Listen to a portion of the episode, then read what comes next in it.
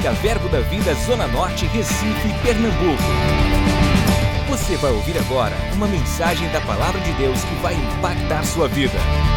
Abra seu coração e seja abençoado.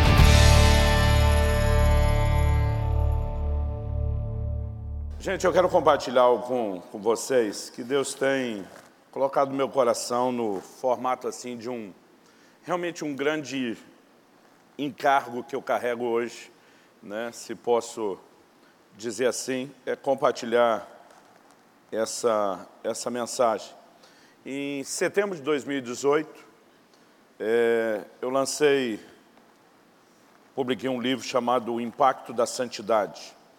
De todos os 18 livros que eu escrevi e publiquei até agora, esse é de longe o que eu mais gastei tempo orando, estudando, meditando, pesquisando, né, consultando outros mestres, é, em relação a qualquer outro material que, que tenha feito. E o, o, o peso que carregava no meu coração a respeito de comunicar essa mensagem, isso não foi o único fator, mas esse foi um dos principais, me levou, enquanto esse material foi para a gráfica, a me separar num tempo de oração e jejum como eu nunca tinha feito na minha vida.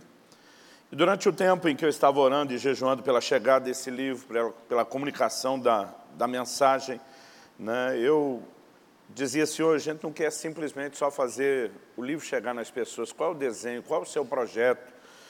E o desenho, um desenho começou a nascer no, no meu coração. Né? E Deus me orientou, a não naquele fim de 2018, mas a partir de 2019, eu fiz isso o ano passado todo, a, a realizar conferências pelo Brasil todo. A gente chamava de uma mini conferência, porque a duração era de um, uma noite, um dia, mas é, eu chego a falar às vezes três horas, num sábado à tarde, quando tem mais tempo, quatro horas, né, sem parar a respeito do assunto. O desafio hoje é que me proibiram de fazer vocês jejuarem na hora do almoço, então a gente tem que ter uma versão um pouquinho mais resumida, mas só no ano passado foram 70 conferências dessas em todos os estados.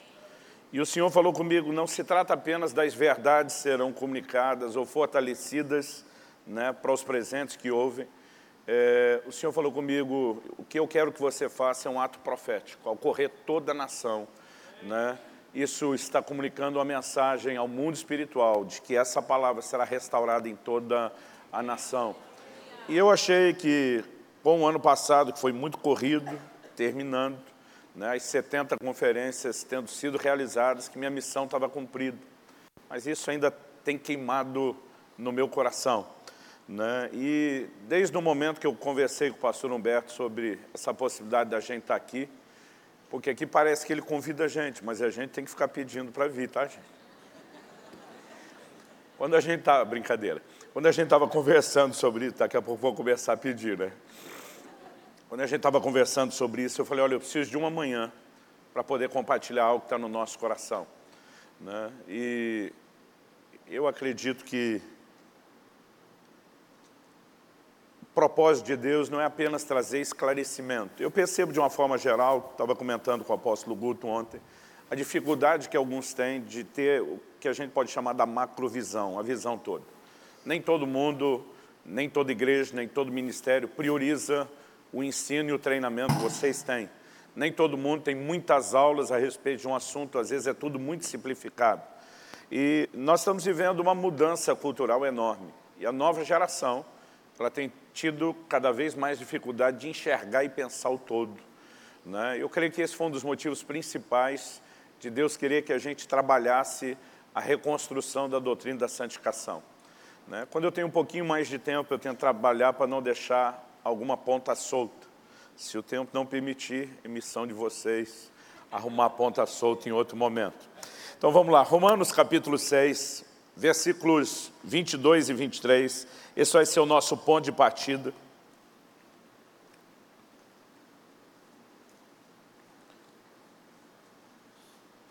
Romanos 6, 22 e 23. Apóstolo Paulo diz assim, agora, porém, libertados do pecado, transformados em servos de Deus, tendes o vosso fruto para a santificação e, por fim, a vida eterna. Porque o salário do pecado é a morte, mas o dom gratuito de Deus é a vida eterna em Cristo Jesus, nosso Senhor. O que começar de Romanos 6, 22 23? Primeiro porque no verso 22 Paulo fala do fruto, tendes o vosso fruto para a santificação, e esse é o trilho da nossa conversa aqui. Em segundo lugar, porque ele relaciona o assunto da santificação do verso 22 com o assunto da salvação no verso 23. Quando ele diz, porque o salário do pecado é a morte, mas o dom gratuito de Deus é a vida eterna em Cristo Jesus, nosso Senhor, ele obviamente está falando de salvação. E na cabeça de muito crente, salvação é uma coisa que acontece na conversão, e santificação é algo que acontece depois, no crescimento da vida cristã. Eu quero te mostrar que esse entendimento não está completo. Não existe salvação sem santificação e não existe santificação sem salvação. Os dois assuntos se mesclam de tal forma a ponto de poderem ser né, confundidos. Eu acredito que a maneira como muita gente tem pensado e desassociado a obra da santificação como se fosse algo só posterior, nos leva a não entender um processo no qual Deus quer trabalhar.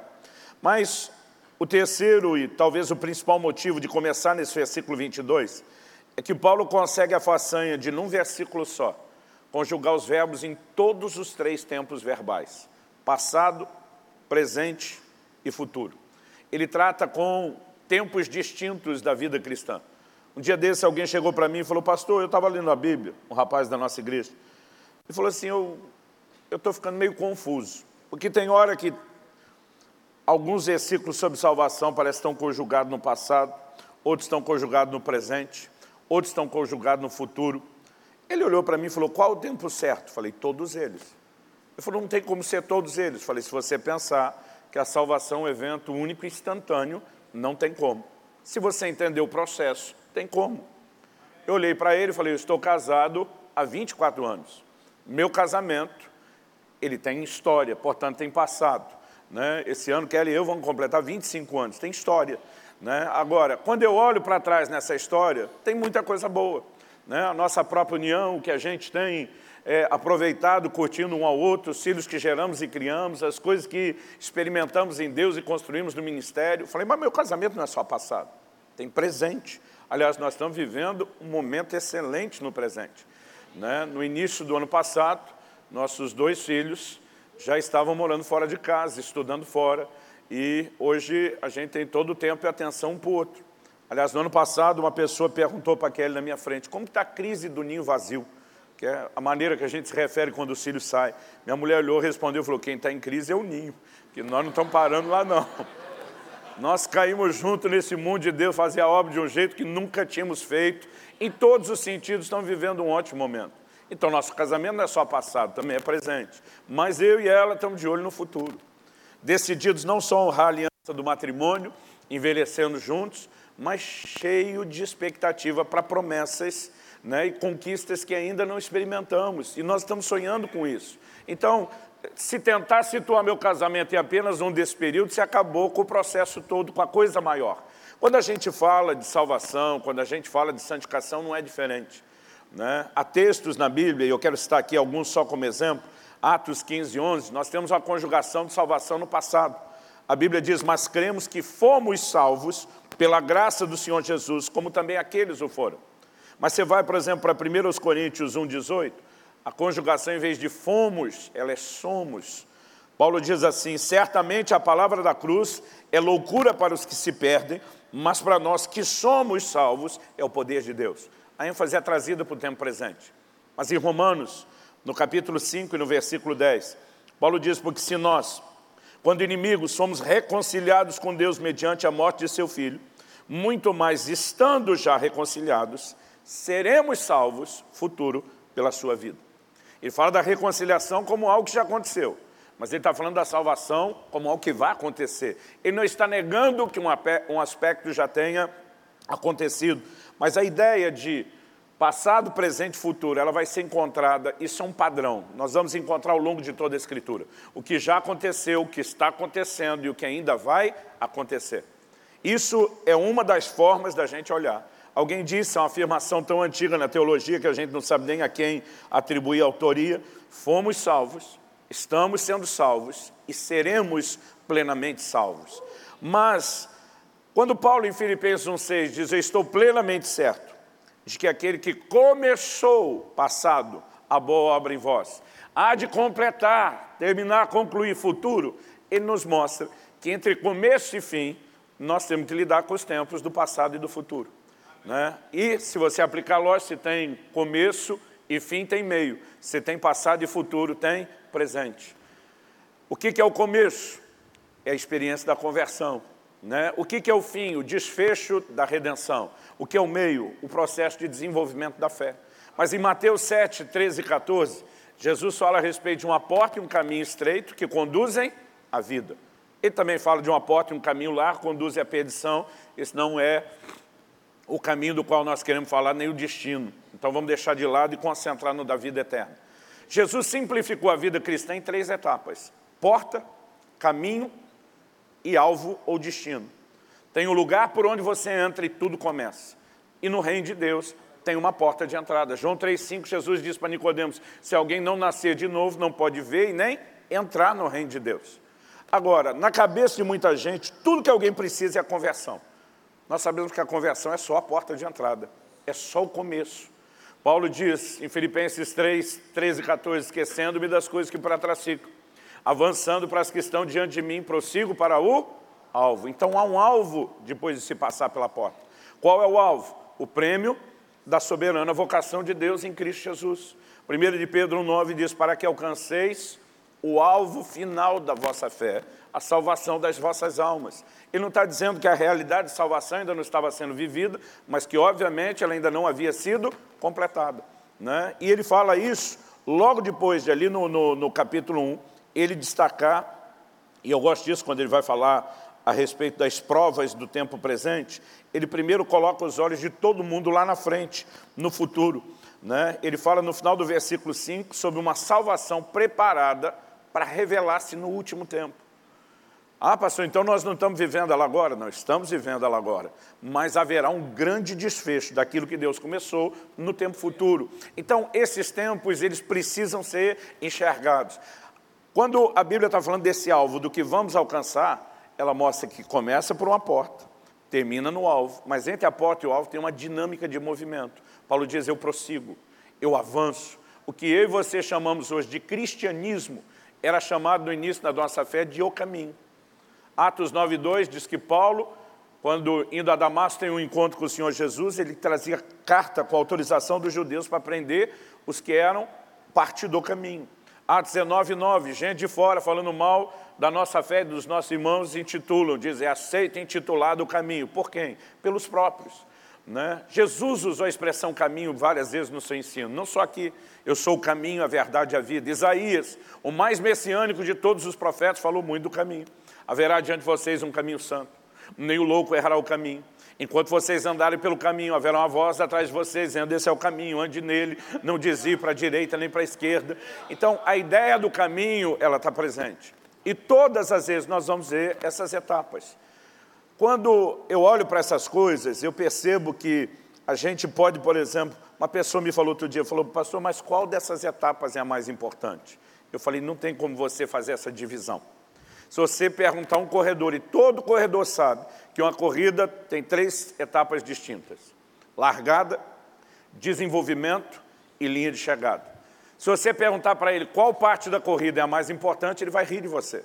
Embora alguns possam achar que é a a, a, linha de chegada, outros possam pensar que a largada não tem uma parte mais importante. Se ele não largar bem, ele comprometeu tudo. Mas se largar bem e não desenvolver bem, não adiantou ter largado bem. Se largar bem, desenvolver bem, não cruzar a linha de chegada, ele também não cumpriu o propósito. Então, a importância da corrida está na soma e no quão complementares são as etapas. Na corrida da santificação não é diferente. Tem largada, tem desenvolvimento e tem linha de chegada. O que é a largada? É a experiência do passado, é o que já aconteceu. Na linguagem de Paulo aos Filipenses é o começo, na linguagem de Jesus é a porta. Agora, o que é o desenvolvimento? É a experiência do presente, lá de Romanos 6, ou aquilo que está acontecendo. Na lógica que aplicamos em Filipenses 1,6, é o meio. Na linguagem, ou no exemplo de Jesus, é o caminho. E a linha de chegada? É o alvo, é o destino, é o futuro, é a experiência que ainda não aconteceu, é o fim. Né? Agora, quando eu falo desse assunto, de vez em quando tem gente me pergunta, pastor, qual dessas é a terminologia certa ou a que o senhor prefere usar? Aí eu falo, nenhuma delas.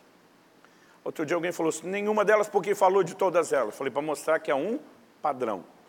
Eu quero usar uma terminologia que é teológica. Definições teológicas são termos que nem sempre estão na Bíblia, mas expressam o ensino bíblico. Por exemplo, você não vai achar a palavra trindade na Bíblia, não existe. Mas o conceito de um só Deus em três pessoas, e a palavra trindade é a contração de triunidade, o conceito está lá. Então eu quero apresentar essas três etapas para que a gente enxergue tudo como santificação, usando uma definição teológica mais antiga. Eu quero falar de santificação inicial, santificação progressiva e santificação final. Né? Ou seja, largar desenvolvimento, linha de chegada no exemplo do corredor, começo, meio e fim, como falamos no exemplo de Paulo, ou passado, presente, futuro, o que aconteceu, está acontecendo, vai acontecer, porta, caminho, alvo, não importa como você olhe, essa divisão né, dessas três etapas da vida cristã vai ser achada em toda a Bíblia, isso é um padrão. Então, eu quero que a gente possa considerar essas etapas. Eu vou começar do primeiro resumo. Santificação inicial é a conversão. Santificação progressiva é o seu desenvolvimento da fé. E santificação final é o desfecho da redenção que vai alcançar, vai ter o seu ápice, no que em Romanos 8, 23, Paulo fala da redenção do corpo. É um aspecto que nós ainda não experimentamos. Então, alguém me perguntou outro dia, pastor, o senhor acha melhor começar a partir de um pequeno resumo? Eu falei, sim, nós vamos construindo aos poucos. Então, vamos ampliar um pouco o menor resumo. Em 1 Coríntios 6, nos versículos 9 e 10, Paulo faz uma lista de prática de pecados. E depois termina no final do 10 dizendo assim, os que tais coisas praticam não herdarão o reino de Deus. Logo depois disso, ele entra rasgando no 11 e diz, e tais fostes alguns de vós. Em outras palavras, essa é a sua história, esse era o seu currículo. Ele diz, mas fostes lavados, mas fostes santificados, mas fostes justificados em o nome do Senhor Jesus e no Espírito do vosso Deus. O termo santificado está na conjugação passado, já aconteceu. Ok? Agora, quando aconteceu? Paulo diz, fostes lavados, no mesmo momento que você foi lavado, você foi santificado, você foi justificado. Qual é a definição dessa lavagem? Em Tito 3,5 o próprio Paulo explica. E ele fala do lavar da regeneração do Espírito Santo. Regenerar significa gerar de novo, né? fazer nascer outra vez, novo nascimento. Quando fomos justificados, quando nos achegamos em arrependimento e fé. Então, a santificação inicial é uma experiência da conversão. Depois nós vamos ampliar esse entendimento. Mas é toda a santificação que alguém pode experimentar? Não. Em 1 Coríntios 1, 2, Paulo está destinando a sua epístola e diz assim, a igreja de Deus que está em Corinto, aos santificados em Cristo Jesus, de novo, conjugação passada, está falando do que aconteceu, mas dessa vez ele diz chamados para ser santos. Outro dia alguém falou, mas peraí, pastor, eu fui santificado ou chamado para ser? Falei, os dois. Uma parte já aconteceu, passado, santificado, outra tem que acontecer. Aí ele falou, estou confuso. Falei, vou explicar de outro jeito. Segundo aos Coríntios 7,1, aperfeiçoando a vossa santidade no temor de Deus, é o que Paulo fala. Se há um aperfeiçoamento, então a gente não viveu a santificação plena. Se ela tivesse sido vivida de forma plena, não tinha mais nada para aperfeiçoar. Agora, você não precisava nem entender a teologia. Com a semana de crente, você descobriu que você não tinha alcançado o estágio da impecabilidade. Então, nós sabemos que existe um processo maior. Aí, um dia desse, estava falando com o apóstolo Guto no carro, a, a, cultura da nova geração da moçada é causar, você tem que polemizar. Né? Infelizmente, isso está crescendo e me assusta a forma como age. Aí um chegou para mim outro dia, numa conversa, falou, o senhor está querendo dizer que Deus não podia santificar a gente de uma vez? Eu falei, não, cabeção, estou querendo dizer que ele não queria, não que ele não podia. Eu falei, se ele é o todo-poderoso, é, é, onipotente, o Deus todo pode, a gente não vai chegar a essa conclusão. Eu falei, se a gente seguir sua lógica, nós vamos ter um problema sério em Gênesis na criação. Então, não importa o tamanho e a duração daquele dia que você acredite, né? a Bíblia fala de sete dias. Quer sejam eles 24 horas ou não. Estou mexendo no assunto porque Sol e Lua aparecem só no quarto dia. Então, os primeiros não tem como ter esse, esse ciclo. Mas independente da duração desse dia, foram sete dias. Falei, e se eu seguir sua lógica, Deus não podia criar o mundo no estalar de dedo? Claro que podia. Agora, se ele não fez, eu vou deduzir que ele não queria. Aí eu olhei para aquela criatura e falei, agora se você quiser saber por que, que ele não quis criar o mundo uma vez ou santificado uma vez, pergunta para ele quando chegar no céu, que eu não faço a menor ideia. Eu só sei que ele revelou o processo e que o processo não é instantâneo. Mas se existe um aperfeiçoamento, aquilo que foi começado tem que ser trazido a um outro patamar. Porque transformação na Bíblia não é instantânea, gente. A conversão é um avanço, é uma boa arrancada, mas não é completo. Não, não é completo, não é nem instantâneo. O processo para se tornar completo, ele vai requerer tempo. Então, segundo os Coríntios 3,18, diz que o Espírito nos transforma de glória em glória na imagem do Senhor. Não é instantâneo. Romanos 12, transformai-vos pela renovação da vossa mente. A palavra que Paulo usa lá, traduzida como transformai-vos, metamorfose. Se você ainda lembra as aulas de ciência ou biologia na escola, metamorfose é aquele processo onde a lagarta entra no casulo para virar borboleta. É transformação mediante processo. Então, quando a gente entende essa progressividade, nós vamos rotular esse segundo aqui, nível. Primeiro, santificação inicial, é porque é onde começa. O segundo, porque progride. E o terceiro, a santificação final. O que, que é essa santificação final? Eu mencionei a questão da redenção do corpo e esse é um ponto importante para a gente trabalhar com a ideia e o conceito de desfecho da redenção. Alguém diz que na santificação inicial, nós somos livres da condenação do pecado. Romanos 8.1, não há, já não há mais nenhuma condenação para aqueles que estão em Cristo Jesus. Mas essa santificação, esse primeiro banho, tratou com o quê? Com pecados já cometidos. Mas a santificação não é só Deus perdoar e limpar você de pecado que você já cometeu. Nesse segundo nível da santificação progressiva, alguém disse nós somos livres do poder do pecado. Aqui, mais do que só ser perdoado, justificado e limpo de algo que eu já errei, eu descubro que eu posso vencer o pecado e não pecar, em vez de ser vencido por ele. Pastor Senhor disse que não alcançamos a impecabilidade, não significa que você não possa crescer e pecar menos. João escreve, diz, essas coisas vos escrevo para que não pequeis. Se, contudo, todavia, entretanto, alguém pecar, temos um advogado para com o Pai. Mas a ideia agora não é só ser perdoado do que já fez, é a capacidade de dizer não. Então, se na santificação inicial nós somos livres da condenação do pecado, na santificação progressiva nós somos livres do poder do pecado. Mas aqui, na santificação final, alguém diz com muita propriedade, nós seremos livres da presença do pecado. Há um nível de erradicação do pecado nunca antes vivido ou experimentado, e é importante que a gente consiga enxergar o, o, o quadro todo e não apenas parte dele. Então, eu quero passar rapidinho santificação inicial. Primeiro, porque a experiência já aconteceu. Segundo, talvez o aspecto que a igreja mais enfatiza, e eu não vou falar tanto disso. Mas, talvez uma definição boa, rápida, da gente estabelecer de santificação inicial, não é só que ela acontece na conversão, como mostramos, mas que além de ser na conversão, uma experiência de fé. Se tiver como se recebe pela fé. Se tiver como projetar Atos 26, 18, Paulo, em Atos 26, está diante do rei Agripa, dando testemunho né, da, da, sua conversão. No 16, ele diz que o Senhor apareceu para ele e diz, eu te construí ministro, testemunha minha. No 17, ele fala, olha, eu vou te enviar para o teu povo e para os gentios. E no 18, nós temos a natureza da missão, do papel dele.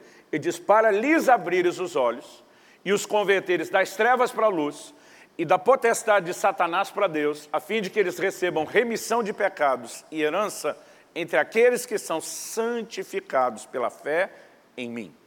De acordo com o próprio Jesus, não só existe santificação, mas é uma santificação pela fé. Quando esse nível de santificação acontece? Conversão. Lhes abrir os olhos, converter eles das trevas para a luz, do poder de Satanás para Deus, receber remissão de pecados. Está falando de santificação inicial. E é muito importante a gente entender essas etapas para entender a que, a que parte delas, vamos dizer assim, alguns versículos se referem. Porque outro dia eu vi um garoto falando, você não tem que se preocupar com nada da sua santificação, porque o próprio Jesus definiu ela só como fé. É só acreditar no que está pronto. Quando você fala de santificação inicial, isso é verdade. Quando você olha o pacote todo, não dá para dizer que não tem interação com Deus. E daqui a pouco nós vamos chegar lá. Então, a gente tem que separar isso. Mas, o importante não é só reconhecer que é pela fé.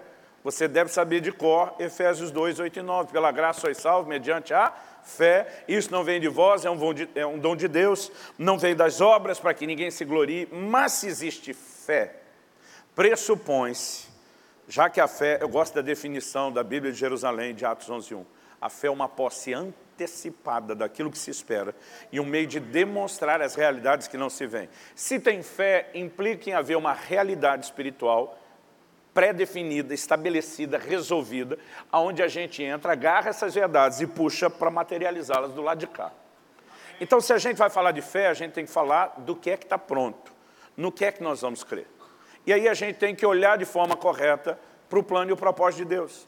Em Efésios, no capítulo 1, no versículo 4, a Bíblia diz que Deus nos escolheu nele antes da fundação do mundo, para que nós fôssemos santos e irrepreensíveis perante Ele.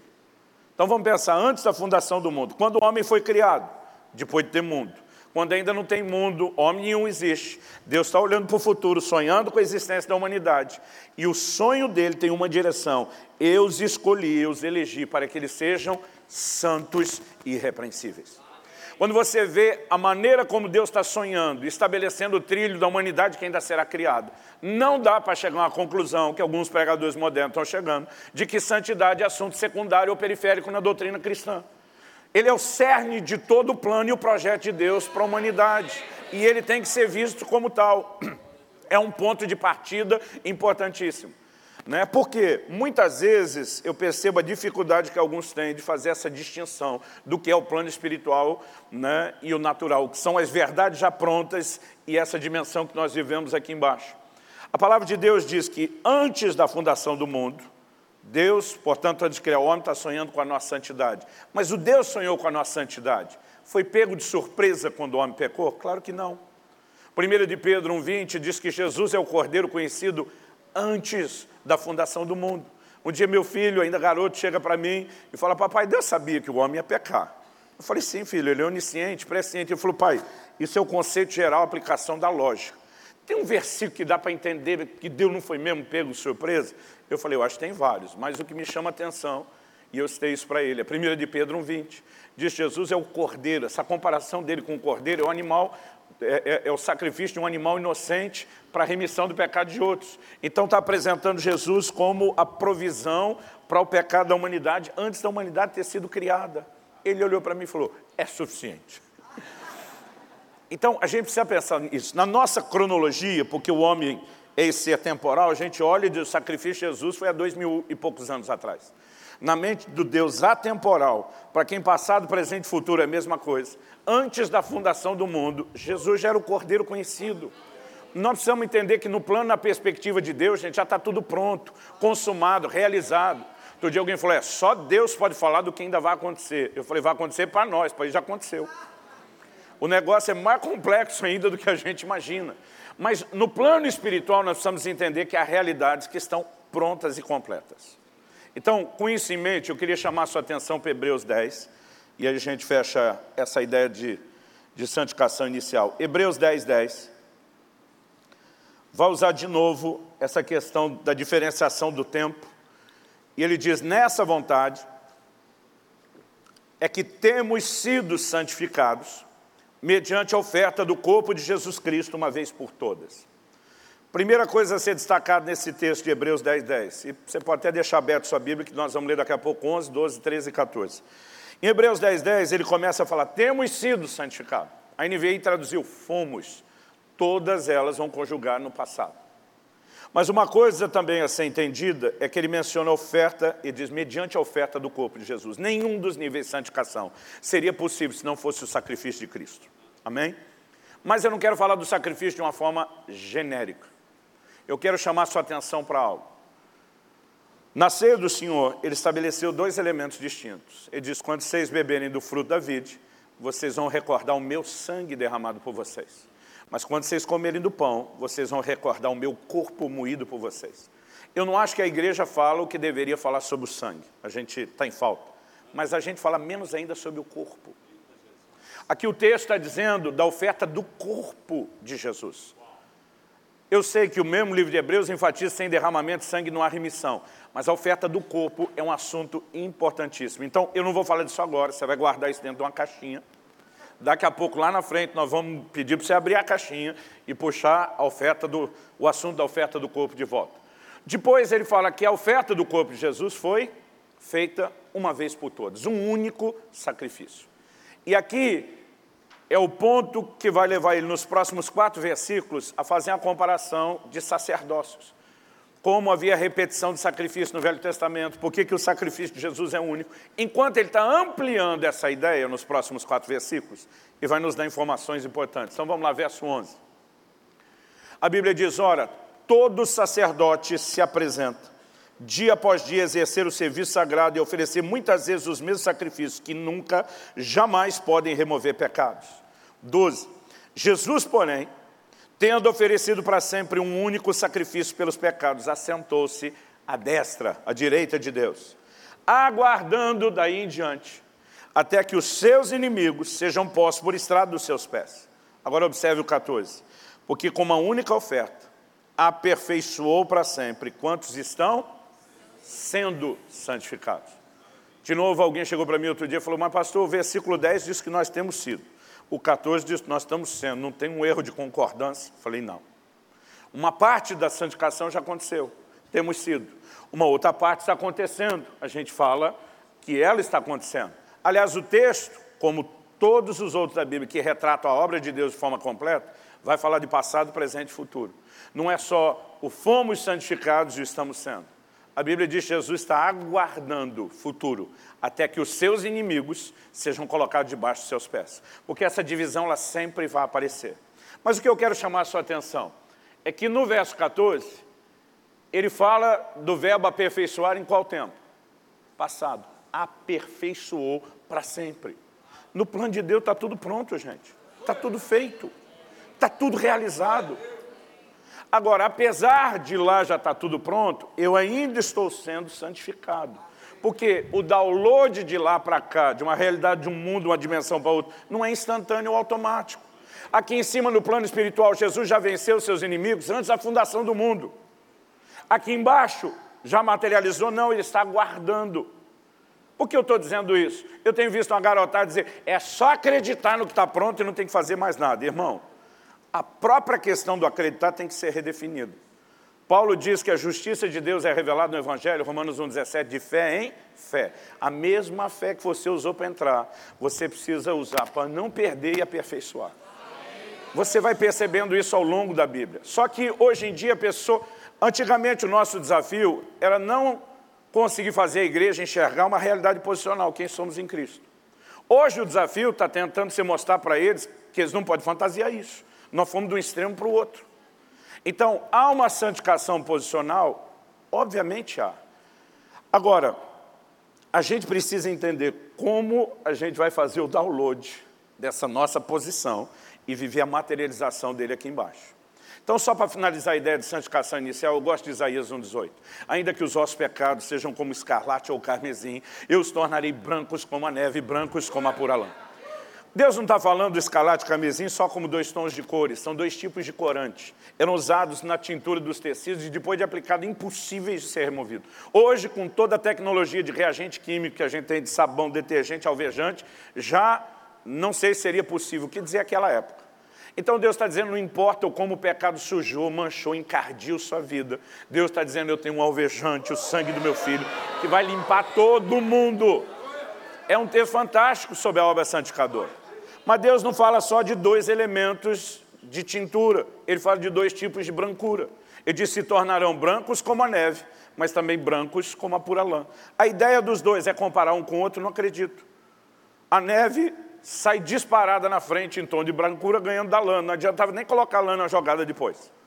Eu acredito, aprendi isso com meu pai desde criança, que Deus está falando de dois aspectos distintos da santificação. Quando o primeiro fala da neve, está falando de algo que vem do céu sobre a terra, cai do alto. Você não produz, não tem a ver com o seu esforço, você não aperta um botão.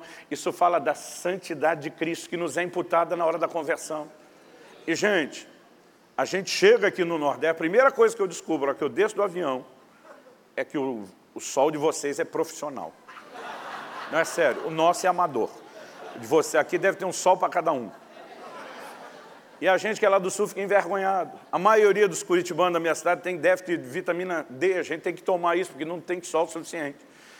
Agora, o nosso inverno é profissional. E vocês nem têm. Há seis anos atrás, isso não é, não é o tempo todo, volta e meia a gente tem geada, mas neve não é muito. Mas há seis anos atrás nevou em Curitiba. Nós tivemos uns floquinhos, aquilo era, foi mais frustrante do que empolgante. Floquinhos sem vergonha, eles quando caiu no chão, em vez de se juntar, entender que a união faz a força, eles não aglutinavam, eles derretiam. Eles, foi, a gente esperou tanto tempo para ver neve em Curitiba, alguns lugares até deu um pouquinho mais, mas foi assim frustrante. Mas em Guarapuava, no interior, dá quase três horas de viagem de carro, que foi a cidade onde eu comecei a pastorear, onde me casei, onde meus filhos nasceram, morei lá por nove anos. Pensa num lugar frio, irmãos. Eu pegava geada lá de 7, 8 graus negativo. Eu perguntava para a turma, nunca tinha visto esse tipo de frio, mas está abaixo de zero porque não neva. Eles diziam, não, a neve tem que ser a temperatura combinada com umidade. E aqui o frio é seco. Eles, eles falavam para mim, antigamente já nevou mais aqui. Né? Eu morei nove anos na cidade, eu nunca vi a tal da neve. E a miserável só apareceu depois que eu fui embora. Mas no mesmo dia, seis anos atrás, que a neve em Curitiba estava sem graça, gente, em Guarapuava ela veio, como diria o mineiro do interior, de com força. Meu irmão mais velho, que ainda mora na cidade, né, foi para lá, depois fui pastorear, eu saí e continua. Ele me manda uma foto e se eu não conhecesse a cidade, eu não acreditaria na foto, eu acharia que era coisa da Europa. Mas pensa na cidade toda branca. Ele tira a foto de um parque na frente do qual ele morava, parque enorme que a prefeitura fez, uma coisa linda, mas de tão grande era difícil manutenção. Então tinha um, tinha, não tem ainda até hoje, um lago gigante no meio, começou a multiplicar uma planta aquática lá que virou praga. Ficou feio, você já não via mal o lago, era só aquele negócio que deu um trabalho para eles resolver. Tinha lugares onde o gramado os piá, lá a gente chama o menino, o garoto de piá, piazado jogando futebol, arrancou a grama toda, quando chovia aquilo era lama. Tinha outros lugares né, que por não cortar a grama virou mato. Agora quando você olha, você não vê defeito nenhum, porque a neve tem a capacidade de esconder tudo que está embaixo. Assim foi com a minha a sua vida. Quando Deus fez nevar, não importa o defeito que tinha embaixo, só se vê a justiça e a santidade de Cristo que nos foi imputada. Agora, quando a Bíblia diz que se tornarão brancos como a lã, a lã, diferente da neve, não vem do alto. Ela brota de dentro para fora. E tem tudo a ver com a natureza da ovelha. Isso fala de um outro nível de santificação. Aliás, não é só a distinção de santificação inicial e progressiva, mas na santificação progressiva a gente entende o que deveria entender sobre tudo. Santificação nunca foi de fora para dentro, não é e nunca será. É de dentro para fora. Mas assim como a lã tem a ver com a natureza da ovelha, essa dimensão de santificação tem a ver com a nova natureza que eu e você recebemos por meio do novo nascimento. Eu acho isso uma ilustração fantástica do que nós vamos retratar agora. Mas quando a gente começa a falar desse lugar, nós não podemos ignorar a santidade posicional, ela começa afetando quem nós somos, mas nós não podemos fantasiar coisa. Eu gosto muito da forma como John Bevere, no livro Kryptonita, tratou desse assunto. Ele fala de santidade posicional e santidade comportamental. Ele diz uma não concorre com a outra, uma não exclui a outra, mas elas se complementam. E dá um exemplo que eu achei que a ilustração foi ótima, resumiu tudo. Ele falando da sua esposa, os dados são 2017, então tem que corrigir pelo menos dois anos. Ele diz, Lissa e eu estamos casados há 35 anos. Ele diz, Lissa não é hoje mais minha esposa do que ela era no dia que nós nos casamos. Porque o tempo não melhora a posição dela. Eu disse, daqui a outros 35 anos a gente ainda estiver vivo, Lícia não vai ser mais minha esposa do que é hoje, nem do que era no dia do casamento. A posição dela não melhora. Porque ela tem a posição, eu disse, eu escolhi, eu dei ela o meu nome, eu fiz ela parte da minha família, minha herdeira, e eu garanti que ela tivesse um documento da nossa nação, um certificado de casamento, que sustente a posição que ela tem. Ele falou, isso ilustra santidade posicional. Deus nos escolheu, nos deu seu nome, nos fez parte da sua família, seus herdeiros, nos garantiu um testamento que sustenta a nossa posição. Então, antes de falar do que santificação progressiva é, vamos começar do que não é. Santificação progressiva não fará de você mais filho de Deus do que você já é. Essa posição não melhora com o tempo. Pastor, se não melhora, por que, que eu preciso desse nível? Porque sem ela piora.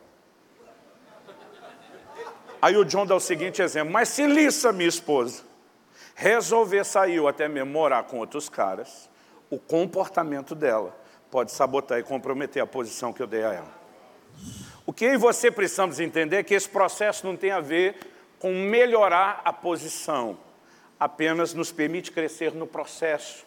Então a gente não pode misturar essas coisas, porque um dia desse eu estou falando a respeito de dedicação na vida cristã, e um rapazinho desses, que tudo que fez na vida em termos de estudo bíblico foi ouvir duas, três horas alguém no YouTube, chega para mim e falou, o senhor está errado. Falei, por que, que eu estou errado? Falou, o senhor ainda não entendeu a revelação do amor incondicional de Deus. Falei, me elucide, garoto, eu quero crescer, eu quero aprender. Ele olha para mim e diz, nada que você fizer de bom vai fazer Deus te amar mais. E nada que você fizer de ruim vai fazer Deus te amar menos. Eu falei, essa é a grande revelação? Falei, eu falei isso para o meu filho quando ele tinha 11 anos de idade, abril de 2010, te dou a data. Menino chega da escola, não consegue me olhar nos olhos, baixa a cabeça voz, mãos e pernas trêmulas, naquela época do mês, que os garotos trazem boletim escolar da escola. Eu já fui direto no ponto, falei, por acaso você tem aí dentro da sua mochila um boletim escolar com nota vermelha? Deus te revelou, pai. Falei, não, foi você mesmo, criatura. Psicologia chama isso de linguagem corporal, não tem revelação nenhuma. Mas o menino está com tanto medo de mim que a conversa não evolui. Eu falei, para, para, esquece o boletim. Eu falei, presta atenção, olha em mim. Ele olhava, baixava o olho, dizia, olha em mim, meu olho. Eu falei, eu amo você, Pia. Ele falou, eu sei. Eu falei, você sabe, mas não entende. Você não tem noção do que eu estou falando. Então, vou tentar te ajudar, presta atenção. Eu não te amo pela sua performance. Eu não te amo pelo que você faz. Eu te amo pelo que você é. Você é meu filho. Ponto final.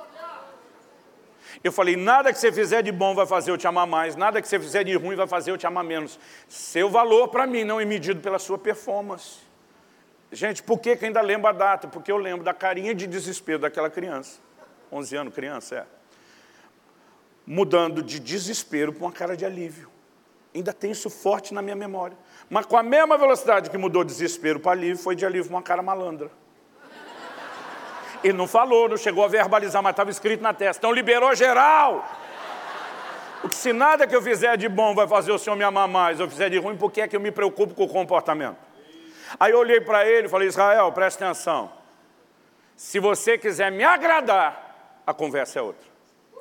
Meu amor por você não é definido pelo seu comportamento. Sua capacidade de me agradar tem tudo a ver com o seu comportamento. Se você quer me deixar feliz, nota boa, garoto. Agora, o que, que as pessoas estão fazendo? Existe uma doutrina bíblica do amor incondicional de Deus? Claro que existe, nós não vamos negar isso. Mas eles estão tentando negar uma doutrina de agradar a Deus que está na Bíblia. João 8, 29, Jesus falando do Pai diz, eu faço tudo que lhe agrada. Segundo aos Coríntios 5, 9, Paulo diz, nós nos esforçamos para lhe ser agradáveis.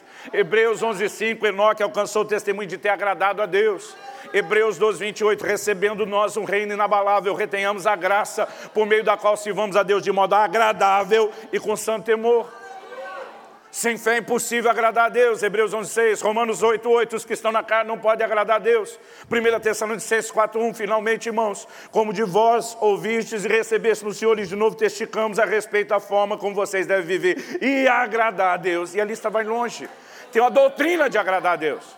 E aí, em nome do amor incondicional, estão tentando fazer que a outra doutrina não existe. Eu olhei para aquele garoto e falei, o amor incondicional de Deus por mim e por você fala do nosso valor. A doutrina de agradá-lo fala do valor que nós temos para ele. A doutrina de agradá-lo fala do valor que ele tem para nós. São duas coisas completamente diferentes. Aqui, nesse terreno, eu não preciso fazer nada para determinar o meu valor. O meu valor é determinado pelo amor dele, ponto final. Agora, o que eu faço no terreno de agradar ou não, mostra o valor que ele tem para mim. São duas coisas distintas.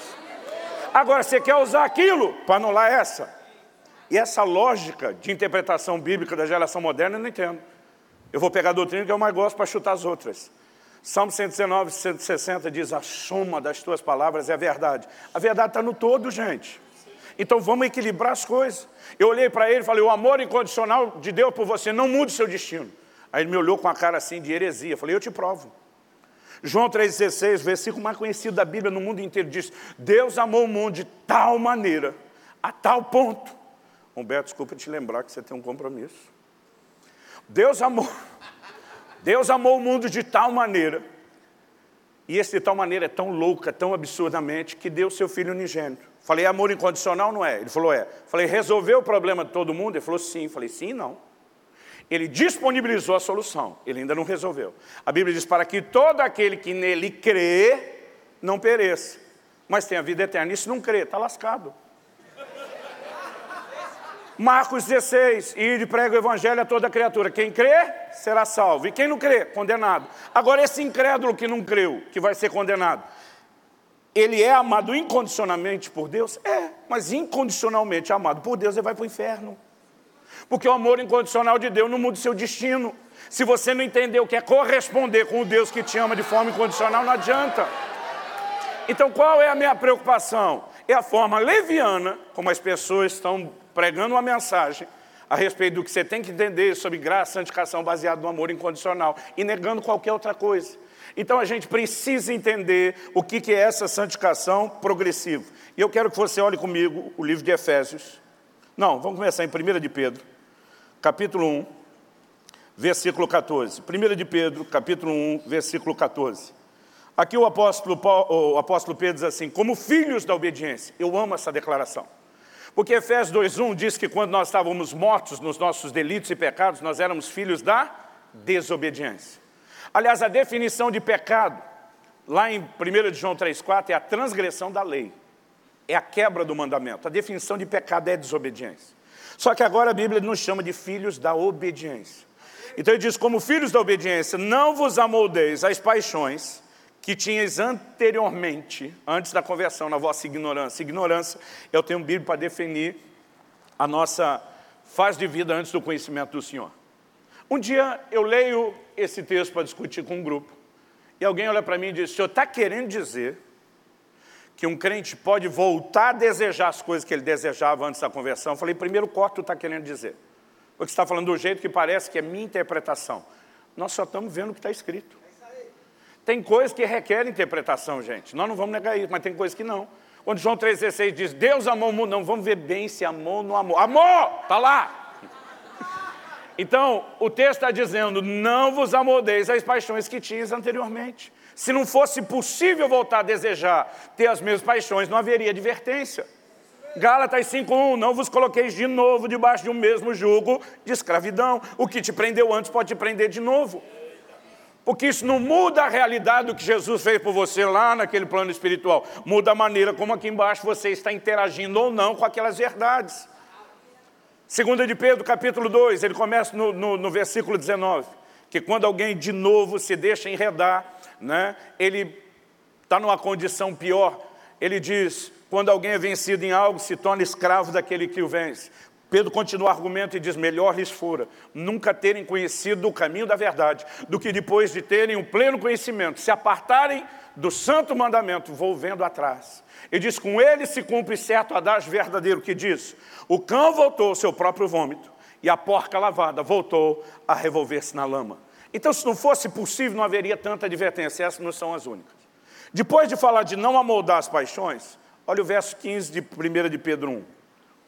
Ele começa sendo assim, pelo contrário, ao invés disso, no lugar de se amoldar as paixões de antes, ele diz pelo contrário, segundo é santo aquele que vos chamou, sede, algumas traduções de sede, eu gosto dessa que está ali, tornai-vos, no original grego a palavra é ginomai, vi ou começar a ser, tornar-se, tornai-vos santos também vós mesmos, em todo o vosso procedimento, porque escrito está, sede santos, porque eu sou santo. Aonde, voto 15, aonde Deus espera de nós a expressão da santidade como Ele é no nosso procedimento. Palavrinha grega traduzida como procedimento, anastrofe.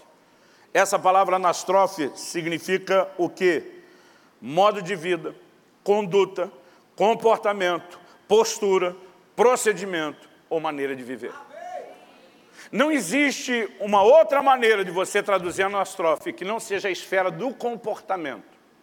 Então Deus espera santidade nessa nova etapa, aonde? Que ela se expressa por meio do comportamento. Agora, a Bíblia é tão específica a respeito disso, e eu ainda tenho que ouvir uma garotada dizer, não tem que preocupar com o comportamento. Eu digo, meu Deus, que Bíblia estão lendo, se é que estão lendo, ou com o que estão se drogando antes de ler.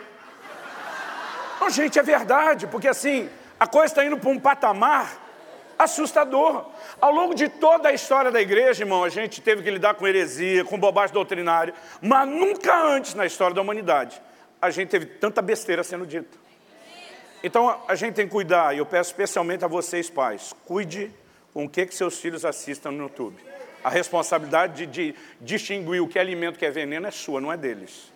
Ok? Voltando na ideia do procedimento. Se o comportamento ocupa um papel tão central, e eu quero te mostrar isso em outro texto, vai comigo para Efésios, capítulo 4. Eu preciso que vocês me ouçam bem depressa, que o tempo passa mais depressa aqui no, no Pernambuco. Efésios 4, 22 a 24 diz, no sentido de que quanto ao trato passado vos despojeis do velho homem que se corrompe segundo as concupiscências do engano, e vos renoveis no espírito do vosso entendimento, e vos revistais do novo homem criado segundo Deus em justiça e retidão, procedentes da verdade. Um dia eu estava numa reunião de oração, e vi um irmão fazendo um negócio estranho. Pensei que estava tirando a roupa, vestindo outra. E eu, curioso, que olhando aquilo, não aguentei, fui lá perguntar, falei, o que é que estava rolando ali?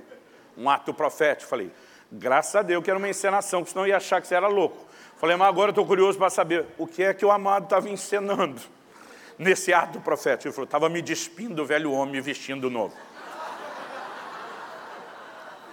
Falei para ele, ah, maluco, se fosse só um teatrinho desse, a coisa estava fácil. Eu falei, já que estou no assunto, você sabe na prática me dizer o que é despir do velho homem e o que é vestido novo? Ele olhou para mim e falou, pior que não. Eu falei, mas você está fazendo o ato profético para trocar. Deus mandou trocar, só não sei como que faz a troca, então estou ensinando que uma hora eu chego lá. Eu, com o tempo, comecei a perguntar para a maioria dos crentes, o que exatamente é despir do velho homem vestido novo? A maioria ou me olha com cara de paisagem e fica em silêncio, ou me olha com cara de desespero e diz, não faça a menor ideia. Eu digo, mas como é que nós vamos praticar se a gente não entende? Aí alguns arriscam dizer, pois é, Bom, algumas coisas estão mudando na nova geração e me preocupam. Me preocupam muito. Não quero me meter a sociólogo, antropólogo, mas eu, eu gosto de observar o comportamento. Tem coisas que mesmo que não gostasse, é inevitável que a gente veja. A nossa capacidade de interpretar a Bíblia está deteriorando em níveis assustadores. Por alguns motivos. Quando era criança, eu ouvia meu pai citar muito um ditado que já foi popular no meio evangélico, hoje quase não se ouve. Papai dizia, texto sem contexto não passa de pretexto. E a maioria de nós, às vezes, não quer ler o todo. Irmão, deixa eu lembrar você, ou esclarecer se você não sabe, levou 1.200 anos da era cristã para a gente ter a, visão, a, a divisão da Bíblia em capítulos. Mais 300 anos depois, 1.500, estamos falando de Brasil sendo descoberto, reforma começando, para que a Bíblia tivesse dividida em capítulos e versículos. Ela não foi escrita desse jeito. Essa divisão só tem um propósito, nos ajudar a achar o que está escrito onde. Mas isso fez com que a gente segmentasse a leitura, a meditação e o estudo sem olhar o todo. Então, assim, não dá para você chegar a conclusão nenhuma sem olhar o todo. A nova geração tem dificuldade com isso.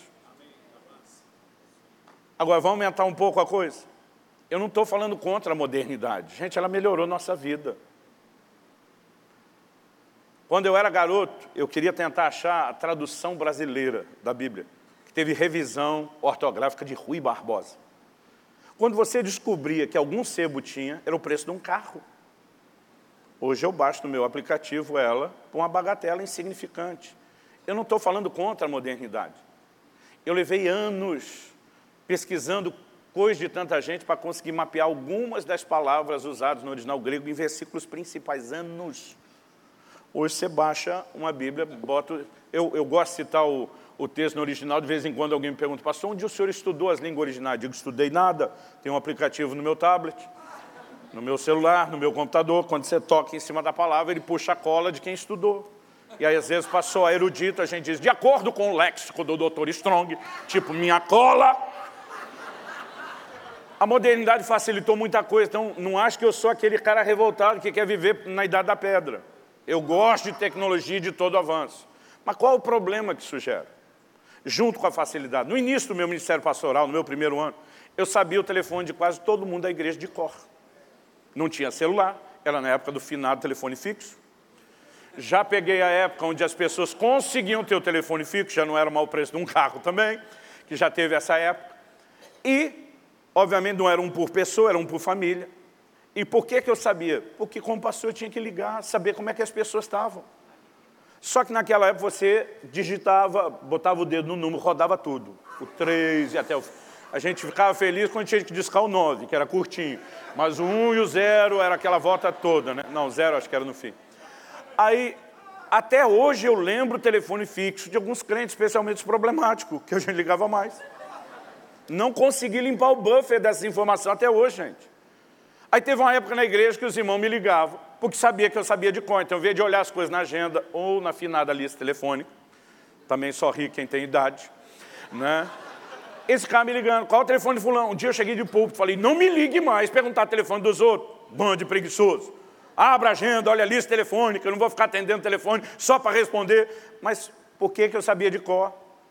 Porque mesmo depois, quando a gente deixou de discar tudo e começou a ficar um pouco menos analógico, a gente tinha teclas, mas de tanto digitar você memorizava. Se você me perguntar hoje o telefone dos meus filhos, eu vou ter dificuldade para montar o número todo. Por quê? Porque eu não preciso da informação. É só eu simplesmente passar a mão lá no, no telefone, que virou um, um computador super potente de mão, e simplesmente encosto o dedinho lá e vou chamá-los. Então eu não preciso saber. Aliviou o buffer? Sim. Mas essa cultura de eu não tenho que saber tudo, está nos levando a um emburrecimento profundo. Porque agora a gente também não quer saber nada, nem o básico. Um dia eu vi dois adolescentes conversando, um fez para o outro uma pergunta básica. O outro falou, sei não, Google aí. Então agora nós temos o verbo googar, que é consultar o Google. Para que saber, a hora que eu precisar, eu vou lá e descubro. Agora, isso nos leva a outro problema, que é a cultura, o comportamento. Isso nós vamos ter que misturar ainda a questão de interpretação de texto. Então, você bota um banner, como um post lá na sua rede social, do dia 29 de janeiro ao dia 2 de fevereiro. Teremos o seminário de verão, na Igreja Verbo da Vida da Zona Norte, em Recife. Rua tal, número tal, tal horário, inscrição. E não bastasse isso, maiores informações, vem telefone e site. Aí você começa a olhar os comentários embaixo da postagem. Eu não sei se é só comigo, gente, mas um vulcão começa a entrar em erupção dentro de mim. Porque os crentes começam, quem é que vai rolar mesmo? Quem que vem? Que dia que vai ser? Qual endereço? Aí a minha vontade é entrar um por um. Não faço, porque a gente tem que vencer a tentação e não ser vencido por ela. Mas minha vontade é entrar um por um e dizer todas as perguntas possíveis, imagináveis, respondendo não só a sua pergunta, mas tudo que pudesse prever já foi colocado no banner acima que você, preguiçoso, se recusa a ler. Mas por que que isso é algo que a turma repete? Virou cultural. Eu não preciso saber tudo. Eu vou lá e descubro aquele pedacinho do que eu quero a hora que eu quero. Aí entra ainda o problema de interpretação de texto. Julho do ano passado, botei um, uma frase num, num post na, na nossa rede social. A frase dizia o seguinte, a maior mensagem que pregamos é aquela que pregamos de boca fechada. Referência bíblica, 1 de Pedro 3, versículo 2. O apóstolo Pedro diz, irmãs, se os vossos maridos ainda não obedecem, eu gosto desse ainda, alimentando fé, vai converter, ainda não obedecem à palavra, que sejam ganhos por vocês de boca fechada, por meio do comportamento. Agora, a palavra maior implica em que tenha que ter algo menor, não está lá única. Mas aí os crentes começam. Então Jesus nunca mandou pregar uma mensagem verbal. Então a fé não vem por ouvir, vem pelo teatrinho. E aí eles começam a polemizar o que você não falou. Porque eu não estou dizendo que é a única, é maior, se tem maior, tem menor. Mas assim, o básico da interpretação, ele já não consegue entender. Aí eu fico me perguntando, como uma geração que só lê pedaço, não enxerga o todo, que não interpreta, está apresentando Bíblia dos púlpitos na nova geração? Gente está caótico. Então a questão é, como nós vamos entender o que é despojar do velho homem para vestido novo? Vamos começar no versículo 17 e ver o contexto? Isso, portanto, digo no Senhor testigo que não mais andeis como também andam os gentios. Tecnicamente, os efésios eram gentios. Éfeso está situado no que hoje é a Turquia, e todo não-judeu era gentil. Mas quando eles se convertiam, primeiro aos Coríntios, Paulo falando com os irmãos de Corinto, que era na Grécia, Europa, portanto gentios, ele os chama de Israel de Deus. O conceito de gentil no Novo Testamento é o ímpio. E quando ele diz não ande como ande o ímpio, ele não está falando do balanço do corpo, da ginga. Ele está falando de comportamento. Ok? Então, com isso em mente, vamos ver como andam os gentios. Na vaidade dos seus próprios pensamentos, fim do 17, agora 18, obscurecidos de entendimento, alheios à vida de Deus por causa da ignorância em que vivem, pela dureza do seu coração, os quais, tendo se tornado insensíveis, se entregaram à dissolução para com avidez cometerem toda sorte de impureza. Sem focar em avaliar os detalhes, o desfecho é com avidez e intensidade, eles cometem toda sorte de impureza. Do que, que ele está falando? Comportamento. Agora olha o verso 20. Paulo diz, mas não foi assim que aprendestes a Cristo. Ele não diz sobre Cristo, a respeito de Cristo, quem Cristo é, o que Cristo fez. E não estou dizendo que essas coisas não são importantes. Mas quando ele está dizendo, não foi assim que vocês aprenderam a Cristo, ele está batendo uma tecla onde muitas vezes se bate no Novo Testamento, que Cristo é um modelo de comportamento. Sejam meus imitadores como eu sou de Cristo, modelo de comportamento, um modelo a ser imitado. Então ele disse, se vocês estão andando como gentios, como os ímpios, vocês não estão andando de acordo com a referência que nós colocamos. Agora, ele olha para essa turma que está andando como ímpio e diz, não foi assim que vocês aprenderam a Cristo. Aí ele entra no 21, já com tom sacaxi é, que de fato tem ouvido, e fostes instruídos na verdade em Jesus. Paulo está dizendo, gente, nós estamos discutindo o básico, o essencial, o fundamental. Agora, qual é o básico do essencial, do fundamental da verdade em Jesus?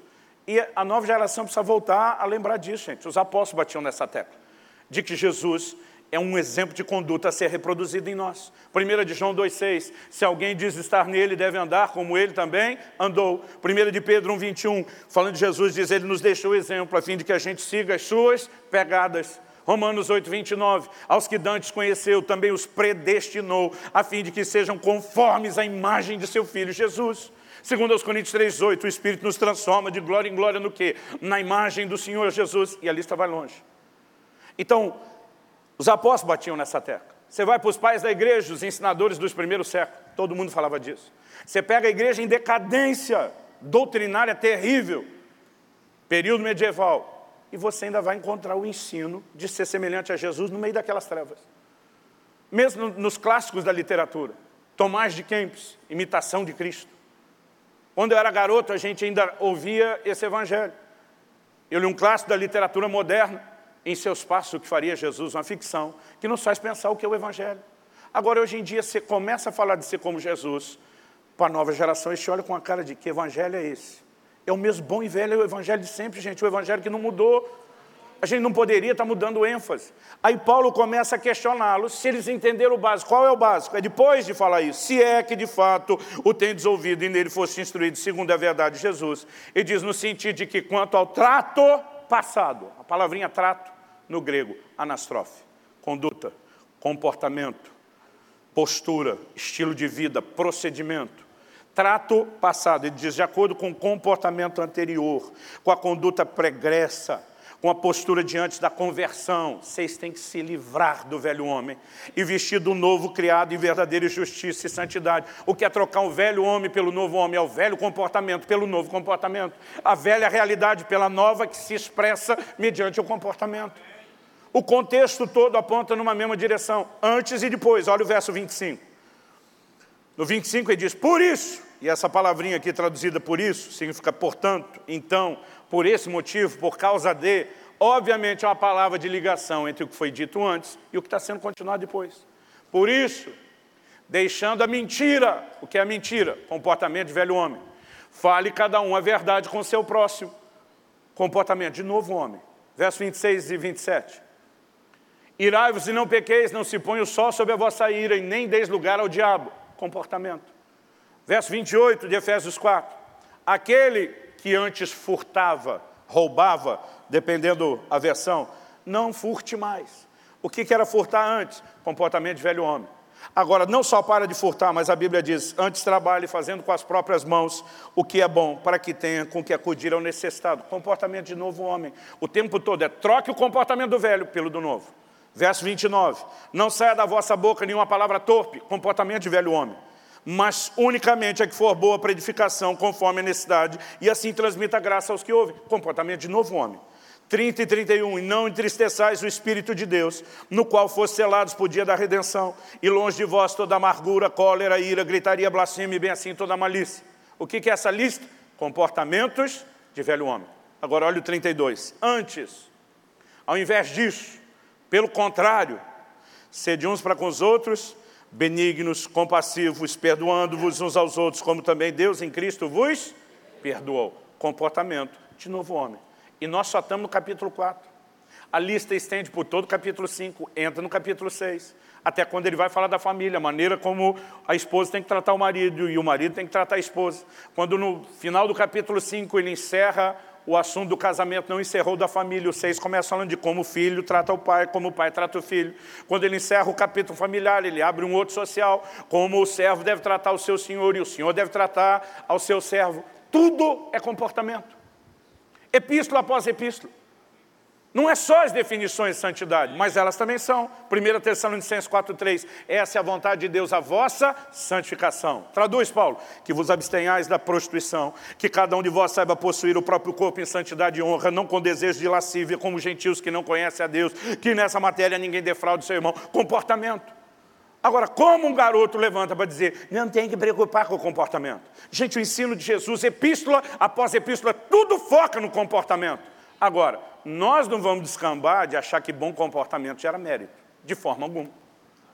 No entanto, nós não podemos negar que tem que ter mudança de comportamento. Agora, no verso 32 de Efésios 4, não é só trocar o velho pelo novo comportamento. Qual é o novo? A Bíblia diz, perdoando-vos uns aos outros, como Deus em Cristo vos perdoou. Quem é o padrão do novo comportamento? Deus. Isso é a santidade progressiva. Segundo, é santo aquele que nos chamou. Se nós temos que nos tornar santos também. Nós temos que nos ajustar ao padrão dele. Como que eu perdoo? Como ele perdoou. Agora, lembrando que a Bíblia não foi escrita em capítulo e versículo, olha o versículo seguinte, é o 5.1, mas é a sequência do pensamento. Ser depois imitadores de Deus como filhos amados. Como você imita Deus? Você vai sair por aí criando universo e galáxias? Não. Você vai virar onisciente, onipotente, onipresente? Não. O que é que você pode imitar de Deus? Comportamento, perdoar como Ele perdoou. Verso seguinte, o 2. E andar em amor, como também Cristo nos amou e entregou a si mesmo por nós. Agora, o que ele falou lá no 4.20, não foi assim que aprendesse a Cristo, colocando Cristo como referência. Ele retoma. Mas o modelo é pai ou, ou, ou, ou filho? Ambos. Porque Jesus foi o único que andando nessa terra como homem, encarnou, por assim dizer, a reprodução do comportamento do pai. Ele disse, eu só falo o que eu ouço o pai falar, eu só faço o que eu vejo meu pai fazer. E porque ele se alinhou aqui a um modelo, ele se torna referência para os demais de nós. Então Paulo diz, eu estou imitando a referência que imita o nosso modelo. Você me imita que eu estou imitando ele, que ele está imitando o pai. E nós vamos criar uma reação em cadeia de todo mundo imitando o modelo que é Deus. Mas que é expresso na pessoa de Jesus.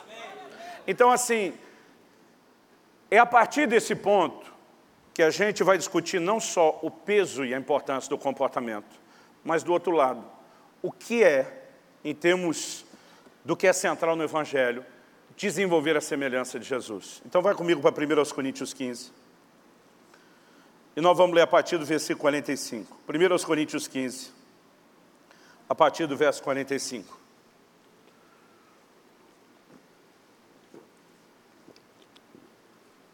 Eu nasci e cresci no lar cristão. Desde que a gente aprendeu a ler, leitura bíblica era algo obrigatório em casa. Mas foi só depois dos 15 anos, quando fui cheio do Espírito Santo, que eu descobri uma Bíblia nova.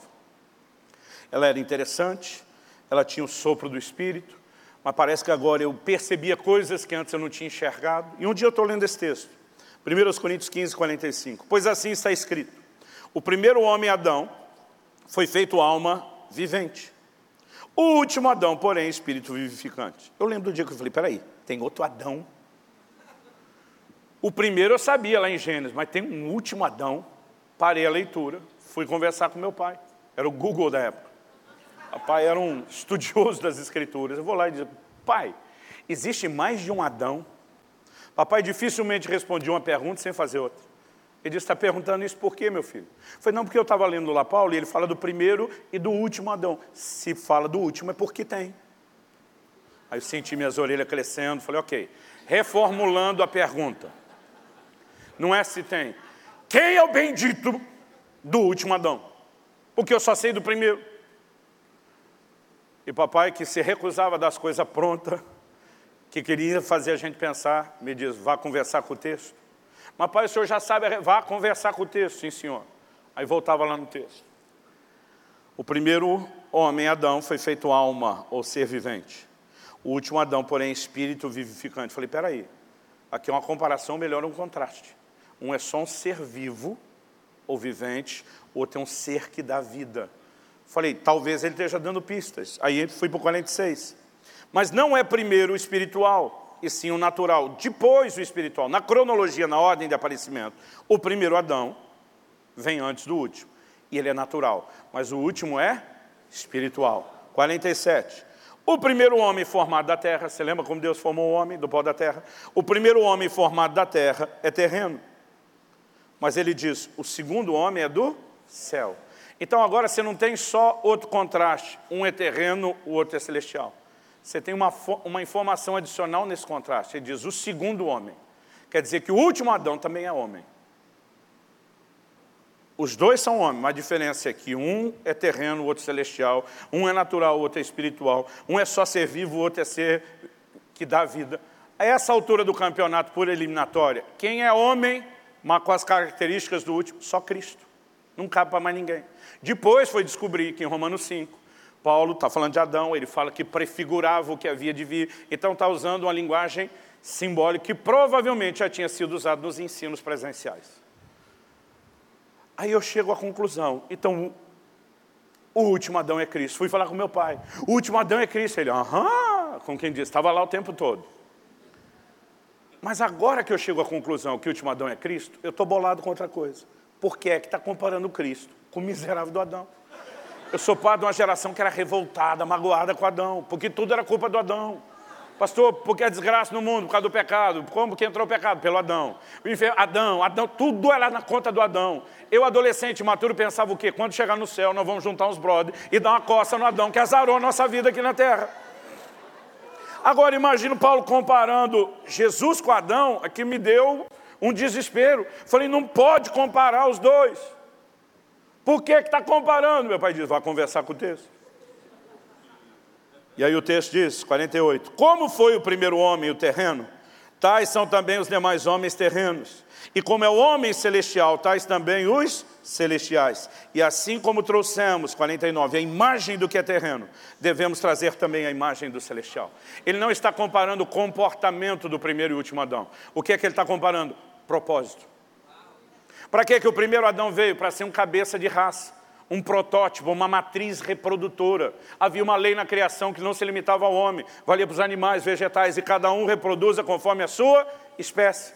Do jeito que fosse a primeira matriz, seriam as réplicas. Agora, como que Deus faz a primeira matriz? Conforme sua imagem e semelhança. Porque o Deus que é santo, que quer que a gente seja santo como Ele é santo, que nos elegeu para ser santo como Ele é santo, agora faz a primeira matriz parecida consigo. O que é que Ele esperava das réplicas? Que todo mundo fosse parecido com Ele. O problema é que quando o primeiro Adão pecou, ele não apenas se auto-sabotou, ele danificou o molde. Romanos 5,2 diz, por meio de um só homem entrou o pecado no mundo, através do pecado a morte, e a morte espalhou para todos os homens.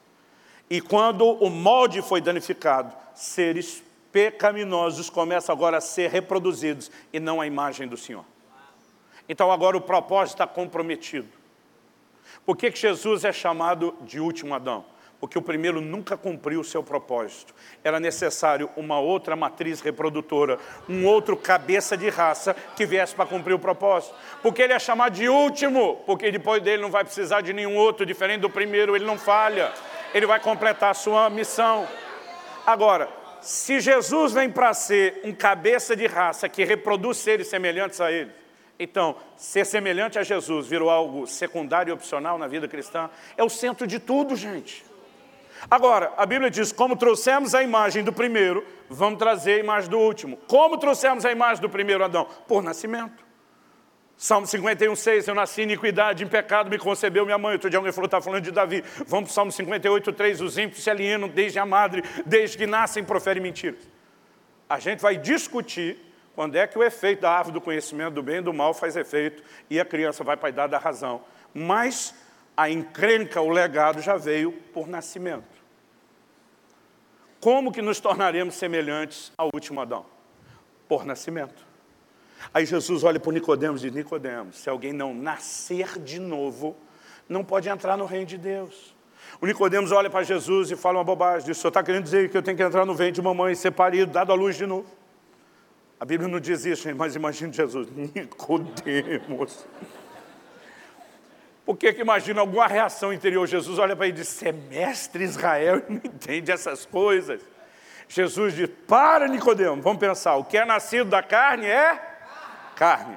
O que é nascido do Espírito é Espírito. Ele diz, o primeiro nascimento que você teve foi segundo a carne. O novo tem que ser o segundo Espírito. Porque se houvesse um jeito, não tem, mas se houvesse um jeito de nascer de novo segundo a carne, cada vez que você voltasse do jeito que entrou no mundo, você estaria preso no mesmo loop reproduzindo a mesma realidade do primeiro Adão. Então, ainda que fosse possível, não é, não resolveria. Você tem que nascer agora de uma outra linhagem, de um outro Adão, para reproduzir uma outra natureza. Agora, é aqui, gente, que nós começamos a ter problemas. Parte da igreja está presa na ignorância de não entender o quão potencialmente glorioso é o novo nascimento. Segunda de Pedro 1,4 fala de nos tornarmos participantes da natureza de Deus. A maioria não tem noção do que nos foi transmitido. 1 de João 3,9 diz, a semente de Deus está em vós. Essa palavrinha traduzida semente no grego é esperma. A gente, na língua portuguesa e latina, usa para falar do semi humano. Isso falava de todo tipo de semente. Deus não está falando que no plano espiritual a reprodução é igual ao natural, mas Ele dá um, um conceito, que a vida, não só a vida, mas o código genético, vem dentro da semente. Se você quer saber o que é que vai ser gerado a partir de uma semente, você tem que entender do que é aquela semente. Porque o código genético daquela espécie já está todo dentro da semente. Quando a Bíblia diz que a semente de Deus está em nós, está falando quando a palavra entra pelo poder do Espírito no novo nascimento, um novo código genético foi transmitido, um novo DNA foi transmitido. Quem está entendendo, diga amém. Agora, nós não arranhamos nem a superfície do que é isso, mas do pouco que a gente entendeu, nós criamos uma fantasia. Qual a fantasia? A gente pensa, então, se eu tenho uma nova natureza, a velha desapareceu. Mentira. Anos atrás, no início da nossa igreja em Curitiba, o rapaz saiu do, do batismo, logo depois de ter sido batizado, empolgado, ele vem na minha direção e diz, pastor, glória a Deus. Ele aponta para o batizado e diz, o velho homem ficou lá. Eu falei, ficou não. E que isso, pastor? Misericórdia, o velho homem ficou lá. Eu falei, não ficou. Um miserável saiu molhadinho com você e vai embora contigo. Irmão, se o velho homem sumisse automaticamente na conversão ou no batismo, a igreja era outra. E não haveria necessidade de Deus dizer para você se despojar do velho homem. A palavra despojar, potiteme no grego, é eliminar, remover do caminho, arrancar, colocar de lado. Se fosse Deus que fizesse isso, não mandaria você fazer. Se mandou você fazer, porque Ele não fez. Quem está entendendo? Agora, qual é a nossa dificuldade? Outro dia eu falei para alguém, eu falei, você não perdeu a velha, você ganhou a nova. Pastor, qual é o lucro? Falei, não fala essa bobagem. Quando você só tinha a velha natureza, ela te dominava. Agora que você tem a nova, mesmo não perdendo a velha, pela nova você pode subjugar e dominar a velha e viver a realidade da nova. Nós não estamos falando de um caso perdido. Mas o que as pessoas não entendem. Outro dia eu falei, não pastor, não aceito esse negócio de ter a velha natureza. Eu falei, me explica. Jesus diz, o que é nascido da carne é Certo? Ele falou certo. Falei, onde que está a natureza do primeiro Adão, pecaminosa? Na carne, certo? Certo. Quando você nasceu de novo, foi em espírito. Certo? Ele falou certo. Onde está a nova natureza? No seu espírito. Eu falei, agora, quando você se converteu, seu espírito desencarnou, abandonou o corpo para vagar por aí sozinho? Ele falou, não. falei, então, seu espírito com a nova natureza está vivendo dentro de uma gaiola chamada corpo com a velha natureza. Então, quer você goste, quer não, está aí. E é por isso que Deus diz, não pode desejar de novo o que desejava antes, porque o desejo do pecado estava nessa encrenca chamada carne. Só que agora ela não precisa mais nos governar. E santificação progressiva é colocar a natureza certa no comando, colocar a natureza certa no controle. Quem está entendendo, diga amém. amém. Agora, para a gente entender um pouquinho melhor essa ideia e esse esse desfecho, eu acho que a gente tem que levar em conta essa questão comportamental e a influência do, da velha natureza. Eu quero que você dê uma olhada comigo em Romanos capítulo 7, a partir do versículo 15, onde Paulo, como representante do sindicato dos crentes frustrados com seu próprio comportamento, vai falar algumas verdades. Romanos 7,15.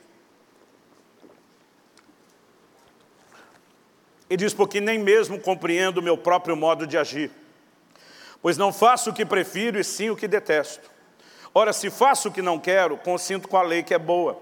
Nesse caso, quem faz isso já não sou eu, mas o pecado que habita em mim. Gente, eu queria, mas queria muito que Paulo dissesse o pecado que habitou, habitava em mim. Porque uma coisa que eu e você precisamos entender, o que saiu foi culpa e condenação, mas não natureza. Mas não desespere, vamos ouvir tudo. Verso 18, porque eu sei que em mim, isso é na minha carne, graças a Deus por essa explicação, isso é na minha carne. Porque no seu espírito há uma nova natureza, há o Espírito Santo habitando em você. Mas ele diz, eu sei que em mim, isso é na minha carne, não habita bem nenhum. Pois o querer o bem está em mim, não porém o efetuá-lo. Porque não faço o bem que prefiro, mas o mal que não quero, esse faço. 20. Mas se eu faço o que não quero, já não sou eu quem o faz, e sim o pecado que habita em mim. Então, ao querer fazer o bem, encontro a lei de que o mal reside em mim. Mas onde reside? Na minha carne. Olha o 22. Porque no tocante ao homem interior, tem o prazer na lei de Deus. As pessoas, muitos teólogos tentam definir que Paulo está falando de antes da conversão, do homem debaixo da lei. Gente, um Paulo não convertido ou qualquer outra pessoa não pode dizer que tem prazer na lei de Deus. Nós éramos chamados, de, enquanto mortos nos, nos nossos pecados, de filhos da desobediência. Que conversa é essa de prazer na lei de Deus? O prazer na lei de Deus só começa quando a nova natureza entra no seu espírito. Então ele não está falando de alguém que não era crente. Aí outro dia alguém falou, não, não, ele, olha o 23, mas vejo em meus membros outra lei que guerreando contra a lei da minha mente, ou do meu homem interior, me faz prisioneiro da lei do pecado que está nos meus membros. Outro dia um rapaz falou para mim, não pastor, o senhor não levou em conta os versículos 24 e 25. Porque no 24 Paulo faz uma conclusão, seguido de pergunta, e no 25 vem a resposta, que mostra que isso era antes da conversão. Falei, vamos ver o texto. No 24, Paulo diz, desventurado homem que sou. Conclusão, pergunta, quem me livrará do corpo dessa morte? Resposta, no verso 25, graças a Deus por Jesus Cristo nosso Senhor. Ele falou, está vendo, pastor?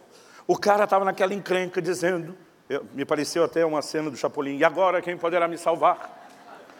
Ele diz, graças a Deus Jesus veio e mudou tudo. Falei, mudou mesmo. Olha o versículo 25. Graças a Deus Jesus Cristo nosso Senhor. Agora continua, de maneira que eu, de mim mesmo com a mente, sou escravo da lei de Deus. Mas segundo a carne da lei do pecado não mudou nada, nadinha de nada, de coisa nenhuma.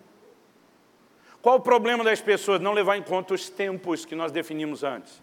Qual é a pergunta? Quem me livrará? Em que tempo ela está? Futuro. Quem me livrará do corpo da morte? Mudança e transformação do corpo é evento final, gente, na vinda de Cristo. Filipenses 3, 20, 21, nossa pátria está nos céus, de onde aguardamos um Salvador, o qual há de transformar o corpo da nossa humilhação para ser igual ao corpo da sua glória. Quando vai transformar? Por ocasião da sua vinda. 1 Tessalonicenses 4, 16, 17 porque o Senhor mesmo, dada a palavra de ordem, ouvido a voz do arcanjo, ressoada a trombeta de, de, Deus, descerá dos céus com poder, e os mortos em Cristo ressuscitarão primeiro, e nós, os vivos, seremos transformados, e juntos, morto ressuscitado com vivo transformado, subiremos ao encontro do Senhor nos ares. Ressurreição dos mortos é apresentada em Hebreus 6 como rudimento da doutrina de Cristo, princípio elementar. A nova geração mal sabe que vai ter ressurreição, quer dizer entender por quê. Por que que precisa de ressurreição dos mortos. Então, quero te dar um, um, um vislumbre de para onde nós vamos. Nós estamos falando de um desfecho. Então, Paulo está falando de uma realidade presente. E, de repente, ele abre uma janela do futuro. Quem me livrará do corpo dessa morte? Jesus. Ele está sinalizando, não que ele escreveu dividindo em capítulo, que no próximo capítulo ele vai dar a solução de Deus final. Foi como aquela hora em Hebreus 10 que eu falei, ó, pega essa frase do sacrifício do corpo, põe na caixinha. Aliás, está quase na hora de usar. Deixa a caixinha no jeito, já semi-aberta naquele momento, o que é que a gente estava fazendo? Dando o vislumbre de para onde vamos. Mas até que chegue lá, a gente só segura e vamos terminar o assunto. Paulo está fazendo a mesma coisa. Quem me livrará? Tem um dilema, uma briga de natureza? Gente, é claro. Gálatas 5,17, o Espírito milita, luta, guerreia, batalha contra a carne e a carne contra o Espírito. Apesar de ter um E maiúsculo lá, sugerindo pelos tradutores que se trata do Espírito Santo, eu discordo disso. A palavra traduzida Espírito, seja para o Espírito Santo, para o Espírito humano, para o Espírito maligno, é sempre a mesma, pneuma. Como a gente sabe quando é Espírito Santo? Por um aditivo, Espírito de Deus, de Cristo, Espírito de Jesus, Espírito eterno, Espírito Santo. Ou, se naquela hora não tem, o contexto admite. Romanos 8,16 diz, o Espírito testifica com o nosso Espírito que nós somos filhos de Deus. E maiúsculo? Correto. Porque em Romanos 8,14 ele diz, os que são guiados pelo Espírito de Deus, aditivo, então, quando ele está falando do Espírito, é o de Deus, e ele destaca o outro, com o nosso. Agora, se fosse o Espírito Santo lutando contra a carne, era para ele estar tá perdendo de goleada? É nunca, gente. Tanto em Gálatas como Romanos, as frases carne e espírito fala de nova e velha natureza, nova e velha realidade. E o pau está quebrando entre as duas. Agora, haverá um desfecho. Mas depois de jogar, quem me livrará? Romanos 8,11. Se habita em vós o Espírito daquele que dos mortos ressuscitou a Jesus, esse mesmo que dos mortos ressuscitou a Jesus Cristo, há de vivificar futuro os vossos corpos mortais. O assunto da vivificação do corpo está sempre no futuro. Mas antes de chegar lá, vamos voltar em Romanos 8,1, que é a continuação do 25. Romanos 8,1, Paulo diz assim, agora, pois, sabe o que significa essa palavrinha traduzida agora? Agora. Sem ter mania de achar que é diferente. Né? Significa nesse tempo presente. Por que, que Paulo explica que está falando nesse tempo? Porque ele acabou de fazer uma pergunta que remete ao futuro para onde vão. Ele diz, enxergou para onde vamos? Enxergamos. Segura aí, volta para o presente. Agora, pois, nenhuma condenação mais há para os que estão em Cristo Jesus. Esse agora não é só conclusão, ele está falando do tempo. Isso é santificação inicial. A santificação uh, inicial nos livrou da condenação do pecado. Agora, olha o verso 2, irmão. E se isso não te empolgar, não sei o que te empolga. Porque a lei do Espírito da vida em Cristo Jesus te livrou da lei do pecado e da morte. Tem muita gente pegando Romanos 7 criando a teologia da derrota fatídica e inevitável para o pecado. Não, não dá, nem Paulo aguentou, que dizendo não, não tem jeito de vencer o pecado. Eles estão distorcendo o Evangelho. Gálatas 5,16, se andarmos em Espírito, jamais satisfaremos as concupiscências da carne. É possível andar em vitória, mas também não creio na teologia só de Romanos 8, da vitória fatídica e inevitável ao pecado. É uma escolha, vitória ou derrota. Mas a nova natureza, a lei do Espírito da vida, veio para nos livrar do domínio da lei do pecado e da morte. E agora ele está falando de santificação progressiva. Mas olha os versículos 3 e 4, que para mim são dos mais profundos, não só de Romanos, mas de todo o Novo Testamento. Ele diz, por quanto que for impossível a lei, não dá para falar de velha e nova natureza, velha e nova aliança, sem entender a transição de lei para graça. Mas daqui a pouco eu mexo nisso. Por quanto que for impossível a lei no que estava enferma pela carne, isso fez Deus. Observe quantas vezes vai falar de carne. A lei enferma, doente, enfraquecida, impotente pela carne. Isso fez Deus enviando seu filho em semelhança de carne pecaminosa e no tocante ao pecado. Por que, que Deus, na pessoa de Jesus, tem que se tornar um de nós e encarnar? Olha o fim do versículo. Com efeito, condenou Deus na carne o pecado. Verso 4. A fim de que o preceito da lei se cumprisse em nós, que não andamos segundo a carne, mas segundo o Espírito. Gente, vamos entender algo. Como o pecado entrou na humanidade? Ele afeta a primeira matriz reprodutora, Adão, sua estrutura carnal, ele é reproduzido através da multiplicação natural nesse corpo. E o problema se instalou na carne de todo mundo. Na hora que Deus vai julgar o pecado, onde ele tem que julgar o pecado? Na carne. Agora vamos pegar a declaração do sacrifício do corpo de Jesus.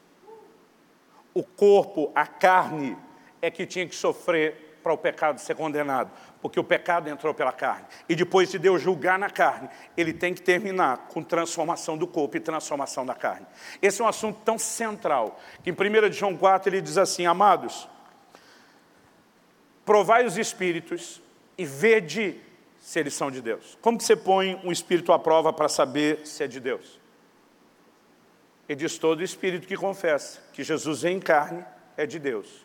E o que não confessa não é de Deus. Olha como ele simplifica. Por que, que ele está falando de confessar Jesus em carne? A maioria das grandes religiões apresenta Jesus como espírito iluminado, mas o nega como Deus encarnado. Porque a execução do plano de redenção, com Deus julgando o pecado na carne, é o cerne da esmagadora vitória de Deus, não só sobre o pecado, mas sobre o diabo. Nós precisamos entender o quão isso é essencial. Se a gente não entender o quão central, o pecado entra por lá, tem que ser julgado aqui, para depois ser erradicado. O que é santificação final? Eu vou adiantar o assunto da santificação final antes de terminar o da progressiva. É o desfecho de tudo. Vai comigo para 1 Coríntios, capítulo 15. A gente leu aquela hora do 45 ao 49 e, intencionalmente, eu parei antes da gente chegar no 50. No 49, a Bíblia diz, assim como trouxemos a imagem do que é terreno, falando do primeiro Adão, devemos também trazer a imagem celestial, o último Adão. Agora, olha o 50, o verso seguinte. Isso afirma, irmãos, que a carne e o sangue não podem herdar o reino de Deus. Por que não? Ele diz, porque a corrupção não pode herdar a incorrupção. Onde está a incorrupção? No reino de Deus. Onde está a corrupção? Na carne. Verso 51 e 52. Solução. Eis que vos digo um mistério. Nem todos dormiremos. Sinônimo de morte. Mas transformados seremos todos. No momento, num abrir e fechar de olhos, ao ressoar da última trombeta, a trombeta soará, os mortos ressuscitarão incorruptíveis e nós seremos transformados. Por que, Paulo? 53. Porque é necessário que esse corpo corruptível se revista da incorruptibilidade e que o corpo mortal se revista da imortalidade. E quando esse corpo corruptível se revestir de incorruptibilidade e o que é mortal se revestir de mortalidade, então, somente então, se cumprirá a palavra que está escrita: tragada foi a morte pela vitória. Deus diz para o homem lá no Éden: no dia em que pecares, certamente morrerás. Como a mortalidade entrou junto com o pecado. Como a mortalidade será extirpada junto com o pecado ressurreição dos mortos e transformação dos vivos por ocasião da vinda de Jesus, é o momento da erradicação da natureza do pecado. Se a gente não acredita que tem mais velha natureza, não tem mais nada para terminar na ressurreição dos mortos. A boa notícia é que hoje ela pode ser dominada. Agora o texto diz, então se cumprirá. Lembra de Hebreus 10, 13, que Jesus está aguardando até que os seus inimigos sejam colocados debaixo dos seus pés? 1 Coríntios 15, 26 diz, o último inimigo a ser vencido é a morte. Aí um perguntou para mim outro dia, mas Jesus não venceu a morte quando ressuscitou? Eu falei, a dele. A nossa ele vai vencer quando nós ressuscitarmos. E quando isso acontecer, a Bíblia diz, se cumprirá a palavra que está escrita. Agora, olha o 55. Paulo está tripudiando em cima da morte. Onde está a morte, a tua vitória? Onde está a morte, o teu aguilhão? Se fosse hoje em dia, ele teria dito, perdeu morte. 56 ele diz, o aguilhão da morte é o pecado, e a força do pecado é a lei. Aqui ele resume o Evangelho. Para terminar dizendo no 57, graças a Deus que nos dá a vitória por intermédio de nosso Senhor Jesus Cristo. Isso não é vitória circunstancial, é bem maior, é a vitória das vitórias. Mas para isso a gente tem que entender o 56. O aguilhão da morte é o pecado. E a força do pecado é a lei. O pessoal está fazendo uma confusão nesse assunto de lei e graça, que eu nunca vi igual. Mudança de velha para nova aliança, de antigo para novo testamento. Tem uns pregadores falando de um jeito que parece que Deus se converteu. Não, gente, é sério, porque parece que no Velho Testamento Deus era ruim, cruel, mandava matar todo mundo, e no Novo ele ficou bom. No mínimo ele deixou de ser mal-humorado para se tornar bem-humorado. Isso é uma afronta à doutrina bíblica. Porque quando você vai estudar os atributos de Deus, você tem que começar pela imutabilidade de Deus. Malaquias 3,6, velha aliança, ele diz, eu, Senhor, não mudo. Tiago 1,17, nova aliança, nele não há mudança, nem sombra de variação. Deus não mudou. Pastor, mas a revelação dele não é progressiva? Aí sim, nós estamos descobrindo melhor quem ele sempre foi. Ele não muda. Ele se revelou como eu sou, ele não é eu era, eu serei. Ele é constante, absoluto, completo. Então, eu não vou nem discutir isso. Vamos jogar a bobagem de lado. Não foi Deus que mudou. Aí a turma começa a pensar, bom, então se aqui era chamado lei, e agora é chamado de graça, eles deduzem que deixou de ter lei. Outro dia eu estava pregando sobre obediência, um rapazinho veio e falou para mim, o senhor está errado. falei, porque eu estou errado. Ele falou, você está pregando obediência. falei, percebi que eu estava pregando obediência. Agora, como que eu estou errado ao pregar obediência? Estou pregando a Bíblia, os versículos bíblicos. Falei, o senhor nunca leu que Paulo falou que o fim da lei é Cristo? Falei, li, criatura, Romanos 10, 4 mas eu estou lendo o texto do mesmo Paulo falando que a gente tem que obedecer. Não tem obediência. Porque se tem obediência, presume que tem uma lei para ser obedecida. E eu começo a ser sarcástico. Falei, você chegou a essa conclusão sozinho ou te ajudaram? Aí diz, e se o fim da lei é Cristo e não tem lei, não tem o que obedecer. Olha a conclusão. A loja não é só infantil, é estúpida. Aí eu falei, criatura, para, para, para. Você percebeu que eu estou citando Paulo? Sim. Eu falei, então você está querendo dizer que Paulo não entendeu Paulo? Que o Paulo que escreveu o fim da lei é Cristo não entendeu o que ele escreveu? Porque, de acordo com o que você está falando, é o fim de todo e qualquer tipo de lei, não de uma lei específica. Falei, se é o fim de todo e qualquer tipo de lei, você não tem que obedecer nem a lei do seu país. Mas em Romanos 13, depois de falar em Romanos 10 que o fim da lei é Cristo, ele manda obedecer a autoridade. Eu falei, agora, se Paulo era esse esquizofrênico com dupla personalidade que se contradiz, uma lutando contra a outra, nenhum dos Paulo merece credibilidade. Nem o seu que escreveu que o fim da lei é Cristo, nem o meu que mandou obedecer. Então joga tudo no lixo. E aí, de repente, parece que esse garoto descobre que ele tem que pensar. Aí ele olhou para mim e falou, então como é que fica? Eu falei, talvez você é que não entendeu Paulo, e não o Paulo que não entendeu Paulo. Mas ele está dizendo o fim da lei aqui. Eu falei, uma lei específica, criatura. Não todo e qualquer tipo de lei. Quando eu falo isso, ele me olha e faz a pergunta que doeu mais ainda. Ele, que lei? Em Romanos todo, Paulo está falando de uma lei. A lei mosaica. Aí eu falei para ele, para. Eu falei, vamos devagar. Eu falei, você acredita no que está escrito lá no livro de Hebreus, que o sacerdócio levítico da velha aliança foi substituído pelo sacerdócio de Cristo segundo a ordem de Melquisedeque. Acredito. Concordo com a mudança de sacerdócio. Não dá para negar. Falei, ótimo. Você assinou a sua sentença. Falei, Hebreus 7,2 diz que onde há mudança de sacerdócio, a mudança de lei. Não há cessação de lei, desaparecimento de lei, a mudança de lei. Então, quando esse sacerdócio chega ao fim, o fim da lei desse sacerdócio acabou com ele. Quando o novo sacerdócio em Cristo começa, uma nova lei começa. É por isso que Jesus diz, um novo mandamento vos dou, em João 13, 34. Porque as pessoas estão tentando definir um tempo de graça que virou uma anarquia gospel, gente. As coisas estão tudo relativizadas. Estão dizendo agora que o ensino de Jesus era da velha aliança. Outro dia um falou para isso, não, o verdadeiro evangelho veio através dos apóstolos. Falei, Hebreus capítulo 2, a salvação nos foi inicialmente anunciada por Nosso Senhor e continuada pelos apóstolos. Eles continuaram o que ele começou, não vem dizer que o que ele fez era para um outro tempo. Não, Jesus vem ensinar o judeu a viver debaixo da lei. Falei, eu dou em você. Eu perco minha santidade se você continuar falando isso. Jesus pega esse judeu debaixo da lei e diz, ouviste o que foi dito aos antigos, lei de Moisés, só no sermão do monte. Ele fala isso oito vezes e não foi só no sermão que ele falou. Ouviste o que foi dito aos antigos, amarás o teu próximo, odiarás o teu inimigo. Eu, porém, vos digo. E agora vem um upgrade, uma atualização. Jesus não vem ensinar eles a fazer o que estava lá. Aí outro dia alguém falou, não, você está querendo fazer a gente voltar debaixo da lei que era pesado. Eu falei, não, que eu quero te colocar debaixo de algo que é mais pesado ainda do que a lei era.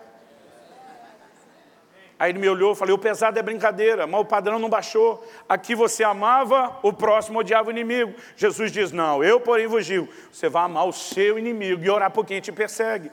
Aqui ele diz, não adultera, ele diz aqui não pode nem olhar com intenção impura para a mulher. Quem foi que disse que o padrão baixou? Em Mateus 19 vão discutir com Jesus assunto de divórcio. Ele diz, mas Moisés, Moisés vos permitiu pela dureza do vosso coração, eu porém vos digo, vai haver mudança de coração, vai haver mudança de natureza, não justifica mais aquilo. O padrão só subiu, gente, nunca desceu. Então agora nós temos em Cristo uma nova aliança, baseada em melhores promessas, com Jesus como mediador, e ela baixou o nível em vez de subir. Agora, quem está usando discurso que está pesado é porque não quer ter compromisso nenhum. Agora, o que eu e você precisamos entender, não deixou de ter lei. Tinha lei aqui? Tinha. E na nova aliança também tem. Jesus diz, João 14, 21, aquele que tem os meus mandamentos e os guarda, tem mandamento. Não, esse era só para o judeu. Pregue o evangelho, faça discípulo das nações, gentios, batize ele, ensine eles, os gentios, a guardar tudo que eu vos tenho mandado. Conversa essa que era para o judeu. Então, quando você entende, se aqui tinha mandamento, aqui também tem, então não foi Deus que mudou e nem deixou de ter lei. Qual era o propósito do mandamento na velha aliança? Que eles fossem obedecidos. Não vou nem dar base bíblica, porque é muito lógico. Qual o propósito do mandamento na nova aliança? O mesmo. Ensinando-os a observar o que eu tenho mandado. Quem tem meu mandamento e os guarda. O propósito também não mudou.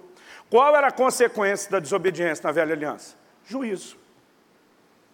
Deuteronômio 28, 15. Se vocês não ouvirem atentamente a minha voz, tendo cuidado de guardar tudo que eu vos tenho ordenado, virão sobre vocês essas maldições. E no Novo Testamento, o mesmo. Outro dia alguém falou, o senhor não entendeu que foi liberto, resgatado da maldição. Eu falei, entendi. É você que não entendeu a definição do que é ser resgatado da maldição. Eu falei, porque para você, Deus veio resgatar a gente só da consequência da desobediência. Então, a sua lógica é que agora eu posso desobedecer sem consequência. Para mim, Deus não veio tratar da, do, do, do, efeito, Ele veio tratar da causa, a razão da desobediência, que inevitavelmente me colocava debaixo da maldição, mas eu já explico isso. Agora, um dia eu estou falando de consequência de pecado, e uma pessoa me procura no final da, da reunião e diz, senhor está errado, pastor, juízo é coisa do Velho Testamento, não é do Novo. Eu falei, quem foi que te disse? Não tem juízo no Novo Testamento, minha avó está dizendo tem juízo na sua cabeça, criatura. Não estou dizendo foi um exemplo. Mas eu comecei a ser sarcástico com ele. Falei, alguém tinha que ter avisado Ananias e Safira. Morreram à toa. Ele me olha com a cara de quem é Ananias e Safira? Eu falei, está lá em Atos 5, pode conferir depois. Falei, não, não, não, não, alguém tinha que ter avisado Pedro. Que foi o Pedro que largou o juízo em cima do casal. Eu falei, era o Pedro que estava desavisado, até porque ele escreve na primeira epístola dele que o juízo começa na casa de Deus. Mas se não tem juízo no Novo Testamento, também não sei do que Pedro está falando. Falei, eu olhei para ele, aí eu falei, fui para o cúmulo do cinismo. Falei, não, não, não, não, alguém tinha que ter avisado Jesus, o mediador da nova aliança, que parece que ele também não sabia. Porque lá em Apocalipse 2, ele se refere a uma mulher a quem ele denomina de Jezabel, ele diz, eu dei-lhe tempo para que se arrependesse, mas ela não quer se arrepender, eu vou prostrar de cama, bem como os que com ela adultera, eu vou matar os seus filhos. Eu digo se isso não é juízo, é o quê? Um cafuné espiritual? Quando Paulo fala do imoral da igreja de Corinto, seja entregue a Satanás para a destruição da carne, é outro cafuné. Então, gente, nós não podemos negar que exista consequência de desobediência. Então, se Deus não mudou, se não deixou de ter lei, se a lei continua dos dois lados precisando ser obedecida, se continua tendo bênçãos para quem obedece, desobediência para quem... É, é, consequência para quem desobedece. O que é que mudou? Dia um irmão pensou, falou, lascou, não mudou nada. Falei, mudou. Eu só estou começando do que não mudou para entender o que de fato mudou. Paulo diz em Romano, Romanos 8,3 que a lei estava enferma, doente, impotente pela carne. Os pregadores modernos de graça estão batendo na lei, falando mal da lei. Paulo diz em Romanos 7,16 que a lei é boa. Para Timóteo ele diz que o mandamento é santo, justo e bom. O problema nunca foi a lei. O problema era a natureza do homem. Então a lei estava impotente pela carne. Uma natureza de pecado, de desobediência, não conseguia praticar a obediência. Mas Paulo diz que Deus usou a lei, falando aos Gálatas, como um aio para nos conduzir a Cristo. Quando Deus diz para não fazer, todo o desejo de fazer, que era praticamente imparável, que aflorou, só mostrou que o nosso problema era de natureza e que a gente não chegaria a lugar nenhum sozinho, só provou o quanto nós precisávamos de um Redentor. Agora, o que que Paulo diz? Que a lei estava, dependendo de sua versão, fraca, doente, impotente, mas ele diz, o que foi impossível a lei, Deus fez do lado de cá. Ele diz a fim de que o preceito da lei, a ideia e o plano de Deus ter dado uma lei que fosse obedecida se cumprisse em nós. O que não foi possível na velha aliança, obediência, se torna possível na nova aliança, porque a, desobediência era consequência da natureza e a mudança de natureza viabilizou a obediência. Então, se você me perguntar qual é a maior definição bíblica de graça, é que graça, diferente da lei, empoderou o homem para, pela primeira vez na história, obedecer à palavra de Deus. Agora, se a definição de graça é o empoderamento do homem para obedecer, qual não é minha revolta quando eu vejo os outros usando a desculpa da graça para desobedecer? É uma afronta à obra de Deus. Judas 1,4 estão transformando em libertinagem a graça de Nosso Senhor. Dietrich Bonhoeffer, teólogo alemão, dizia uma graça que liberta o homem da condenação do pecado, mas não do poder do pecado. É uma graça barata e manca. E nós precisamos entender o que é a graça. Mas deixa eu só fechar o panorama aqui para terminar. Santificação inicial. Somos livres da condenação do pecado. Santificação progressiva, somos livres do poder do pecado. Nós aprendemos que pela nova natureza aqui podemos vencer. Santificação final, seremos livres da presença do pecado. Então a Bíblia diz, a força do pecado é a lei. Então, o aguilhão da morte é o pecado, que a morte entrou pelo pecado. A força do pecado é a lei. Não é a lei que colocou o pecado em nós. Ela só realçou a natureza. Mas Deus veio tratar. E ao nos colocar na graça, Ele nos empodera para viver obediência. Aí um dia desse estou falando de vencer o pecado. Uma pessoa me disse, eu nunca leu que onde abundou o pecado, superabundou a graça. Eu falei, li, mas parece que não leu os versículos seguintes. Paulo diz, então vou pecar mais para ter mais graça. Ele diz, de modo nenhum. Gente, nós precisamos entender essa dinâmica. Tito 2, de 11 a 13, em três versículos, ele fala das três etapas. Tito 2,11, a graça se manifestou trazendo salvação a todos os homens. Deus buscou a mim e a você na lama do pecado. Fez uma faxina, uma limpeza na nossa vida. Versículo 12 de Tito 2, ensinando-nos que a mesma graça que nos resgatou nos ensina. Outra versão diz, educando-nos que, renegadas as paixões, as impiedades mundanas, vivamos no presente século de forma sóbria, justa e piedosa. Santificação progressiva aguardando a bem-aventurada vinda de nosso Senhor e Salvador Jesus Cristo. Santificação final. O tempo todo você vai ver a junção desses elementos. Agora, o que Deus começou na santificação, na santificação inicial, está aperfeiçoando na progressiva, terá o desfecho na santificação final. Será a erradicação da natureza do pecado. Isso não significa... Outro dia alguém falou, mas pera, pera, pera, pastor, vamos simplificar. Santificação inicial já aconteceu, certo? Falei, certo. Falei, não preciso me preocupar com ela. Falei, não. Foi santificação final, que a redenção do corpo ainda não aconteceu. Nós paramos aqui no versículo 4, e não vou ter tempo de versículo por versículo. Mas no versículo 11, Paulo fala do corpo ser vivificado. No versículo 17, ele termina dizendo sobre sermos glorificados. O que é ser glorificado? O 18, ele fala de uma glória que vai se manifestar em nós. E no 19 ele começa a falar de redenção para a natureza. Dá uma olhada no verso 19 de Romanos 8 aí. Ele diz o seguinte.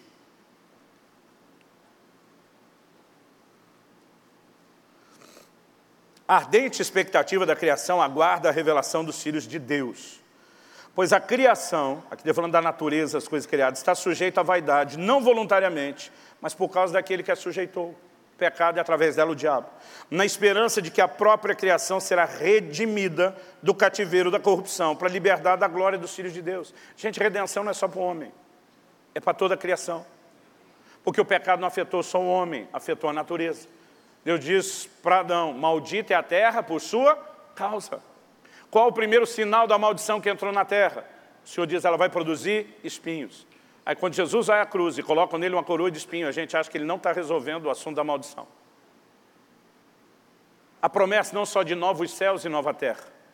Os profetas falaram de coisas que ainda não aconteceram. Eles disseram que o leão vai pastar junto com o cordeiro, a criança vai brincar com a serpente. Haverá uma restauração da natureza. Porque redenção é para todo mundo. Só que a Bíblia diz que a natureza está nessa expectativa. Olha o 22. Porque sabemos que toda a criação a um só tempo geme e suporta angústias até agora. E não somente ela, a criação, mas também nós que temos as primícias do Espírito. Igualmente gememos em nosso íntimo, aguardando a adoção de filhos, a redenção do nosso corpo. Se estamos aguardando é porque não aconteceu. Agora, a natureza está aguardando sair do cativeiro da corrupção. E diz está gemendo por isso. Nós estamos gemendo igualmente, pelo mesmo motivo, a mesma razão. Quem é nós? Os crentes. Temos as primícias do Espírito. Então a gente também tem um cativeiro de corrupção que a gente está ansiando ser livre. Qual é o cativeiro de corrupção? A Bíblia diz, aguardando a redenção do corpo. A doutrina bíblica para mim é muito clara. Alguém diz que santificação inicial é o resultado do encontro com Cristo. Santificação progressiva é a preparação para a vinda de Cristo. 1 Tessalonicenses 5, 23, e o Deus de paz vos santifique completamente. Outra versão diz o, vosso ser inteiro. O que é o ser inteiro? O vosso espírito, alma e corpo sejam guardados irrepreensíveis para a vinda de nosso Senhor. Preparação para a vinda. E quando se dará a santificação final? Na vinda de Jesus. Mas se você pegar o ser inteiro, espírito, alma e corpo, na santificação inicial, seu espírito foi regenerado. Na santificação final, seu corpo será glorificado. E agora, Tiago diz, recebei com mansidão a palavra em voz implantada, a qual é poderosa para salvar ou restaurar, curar as vossas almas. Quando você começa a olhar, essas etapas estão bem definidas. Mas aí esse irmão falou, pastor, a santificação inicial já aconteceu, certo? falei, certo. Ele falou, final ainda não. falei, não. Ele falou, então basicamente minha maior preocupação é a progressiva. falei, é. Ele falou, resuma a santificação progressiva. falei, eu gastei esse tempo todo para resumir. Não, faz o resumo do resumo. Então, antes de entrar nisso, deixa eu só arrematar. Feita essa pequena introdução. Estou brincando, estou brincando.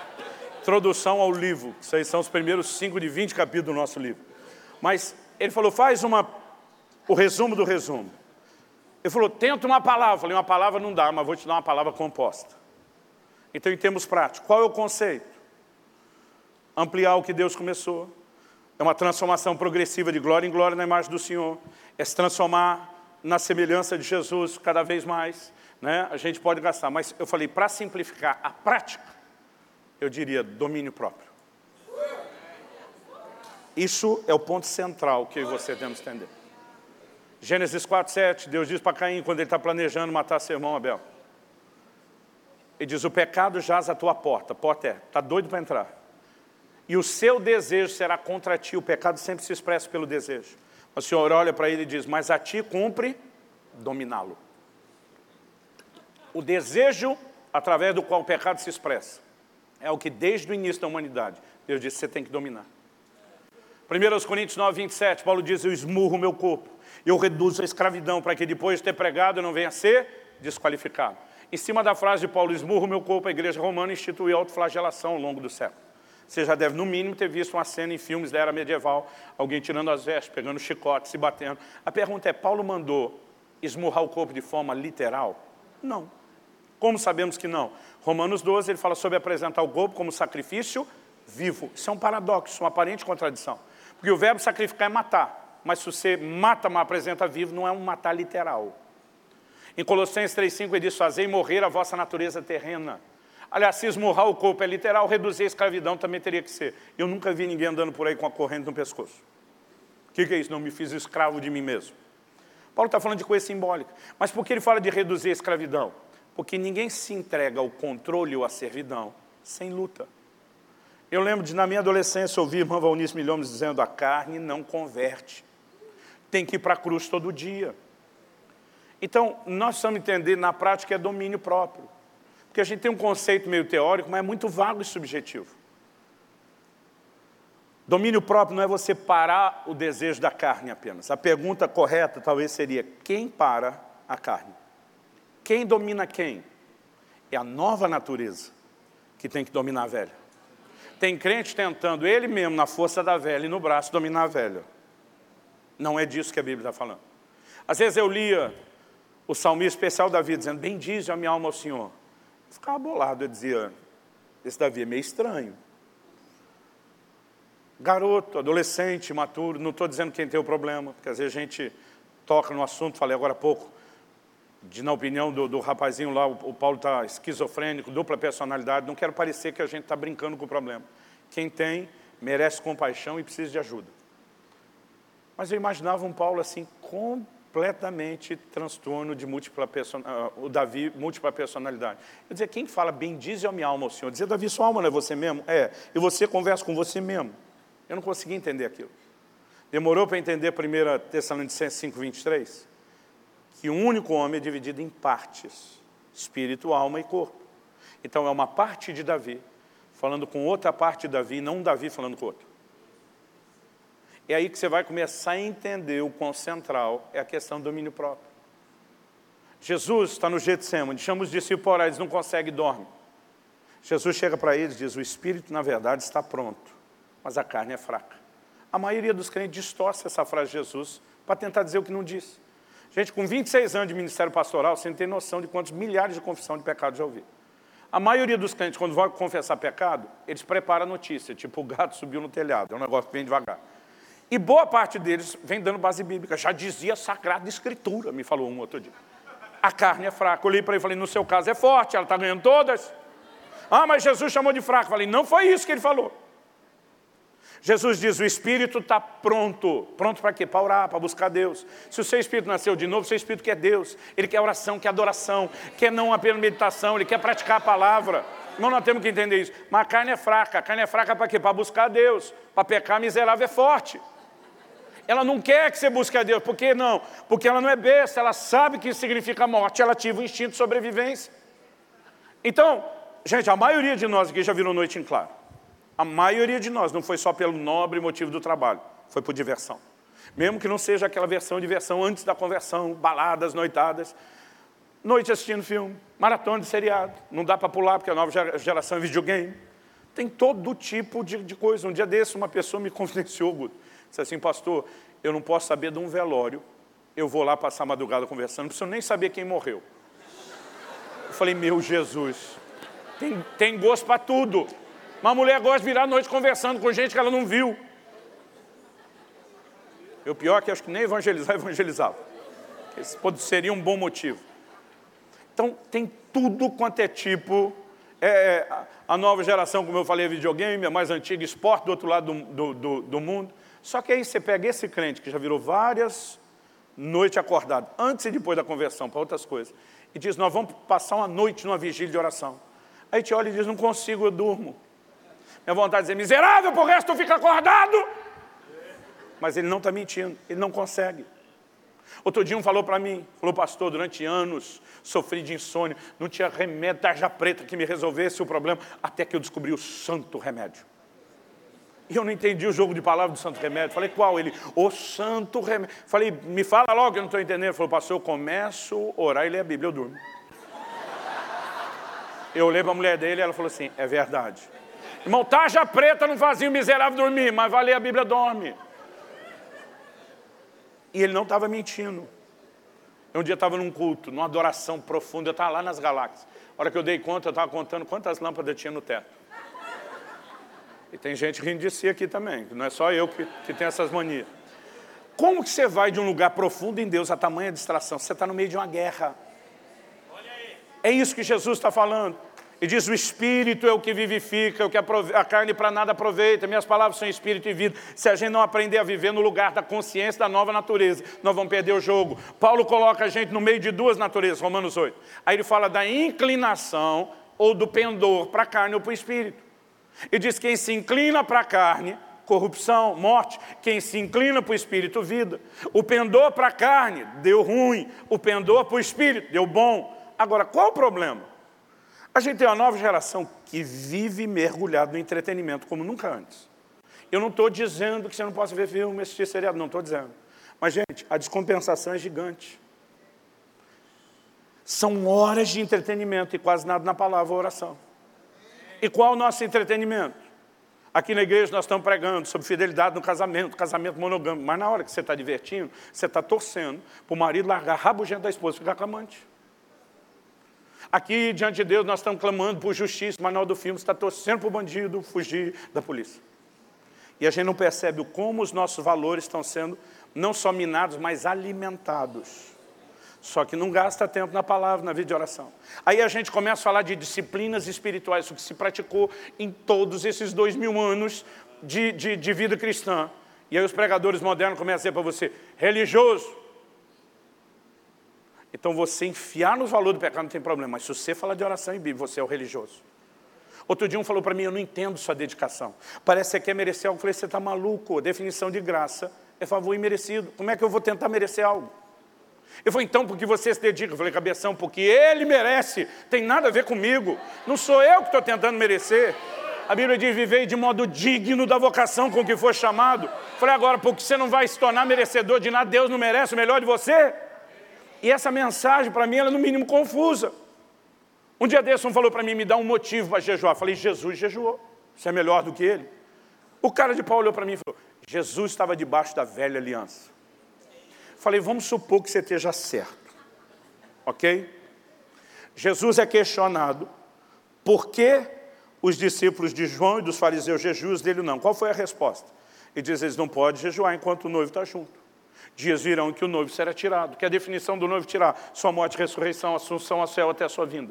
Você concorda que isso é nova aliança? Ele falou assim. Ele falou, então, depois que eu for tirado, jejuarão. Como que o jejum não é para nova aliança? Só que na cabeça pobre de raciocínio e entendimento bíblico da maioria, se eu estou jejuando é para merecer algo. Não, querido, disciplinas espirituais não tem a ver com merecimento, tem a ver com consciência. A Bíblia diz que nós temos que nos renovar no espírito do entendimento. A Bíblia diz que a gente tem que renovar nossa. É uma consciência espiritual. Se eu fico alimentando só a natureza e a consciência carnal, eu vou me questionar depois por que, que eu não venço? Agora, a maioria dos crentes não lê Bíblia todo dia, não tem tempo devocional, não investe na oração, não investe na adoração, mas quer que a nova natureza domine. Então vamos voltar no que Davi falou, quando ele diz, bendize a minha alma, alguém está assumindo controle sobre a alma.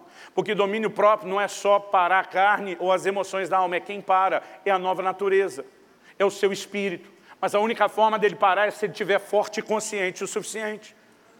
Eu tenho sábado que eu prego de manhã no estado, à tarde em outro, à noite em outro, vira madrugada para poder estar na nossa igreja domingo de manhã. Um domingo desse de madrugada, cheguei cansado, que só tinha poucas horas para dormir. Dormi um pouquinho, já tocou o despertador. A hora que eu estiquei a mão para fora da coberta, coisa que vocês nem usam aqui, para desligar o celular que estava tocando. Gente, meu braço quase congelou fora. Ficou tão frio na minha mão, que a hora que eu desliguei o celular, eu olhei a temperatura, 3 graus. Estava frio um clima, olhei pela janela nublado, cinza, tipicamente curitibano, chuva do lado de fora. Descobri um complô entre a minha carne e a minha alma. Ninguém queria levantar da cama. Minha carne dizia, está muito frio ali fora, você viu, quase perdeu o braço. Não saia daqui. Minha alma dizia, olha esse barulho de chuva, bom para dormir. Queriam me aconselhar, você tem que descansar, tem que recuperar. Olha que meu espírito viu aquele complô. Ele se posicionou e disse, alto lá! Quem foi que disse, vocês mandem alguma coisa, eu estou encarregado de decidir aqui. E aí eu fiz que nem o Davi. Bendiz a minha alma, o Senhor está dizendo, vai para o culto sim. Você cala a boca, rasteja junto, todo mundo para fora da cama, todo mundo para a igreja. Agora a nova geração não entende isso, eles querem sentir. Não, pastor, eu não estou sentindo bem. E daí, atropela seu sentimento. Gente, domínio próprio era para ser simples, mas nós complicamos. No final de 2018, Deus me dirigiu, não estou dizendo que ninguém tem que fazer isso, foi pessoal. Deus me dirigiu a um período de 40 dias de jejum na água. Eu nunca tinha feito isso. Irmão, pensa, outro dia alguém falou, pastor, mudou sua vida, não mudou? Eu falei, mudou. Muita unção e poder. Eu falei, não foi só isso, mudou não.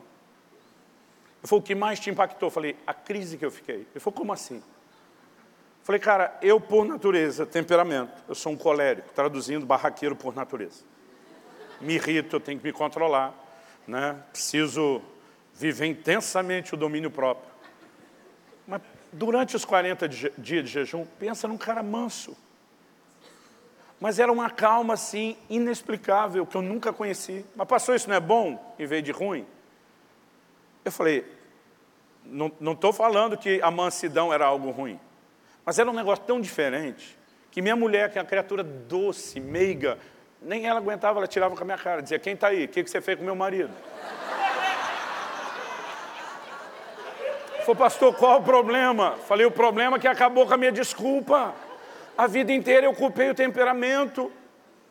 Mas enquanto a carne está sendo massacrada, não só sem comida, não tinha diversão, não tinha entretenimento, a Bíblia fala de afligir a alma. E eu estava me enchendo da palavra de oração, irmão, meu temperamento não foi anulado. Todo o aspecto de liderança do colérico estava forte como nunca, mas a braveza ensandecida tinha sumido. E de repente eu percebi que muito do que eu e você damos desculpa é uma carne que a gente não está matando, não está fazendo morrer. O que a gente não vive na consciência da nova natureza, ela não tem força de parar a velha. Vamos ficar em pé para parecer que está acabando? Gente, eu queria falar mais, mas ó, vocês não sabem o que está escrito, a ameaça que está aqui. Estou brincando, estou brincando.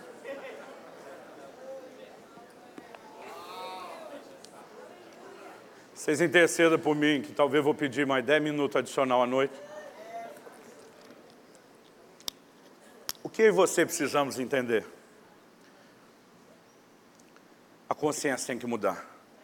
A maioria dos crentes não consegue acreditar, assim, não de, de coração, não como algo assim que vem lá do, do, do seu íntimo, que é possível viver em plena santidade.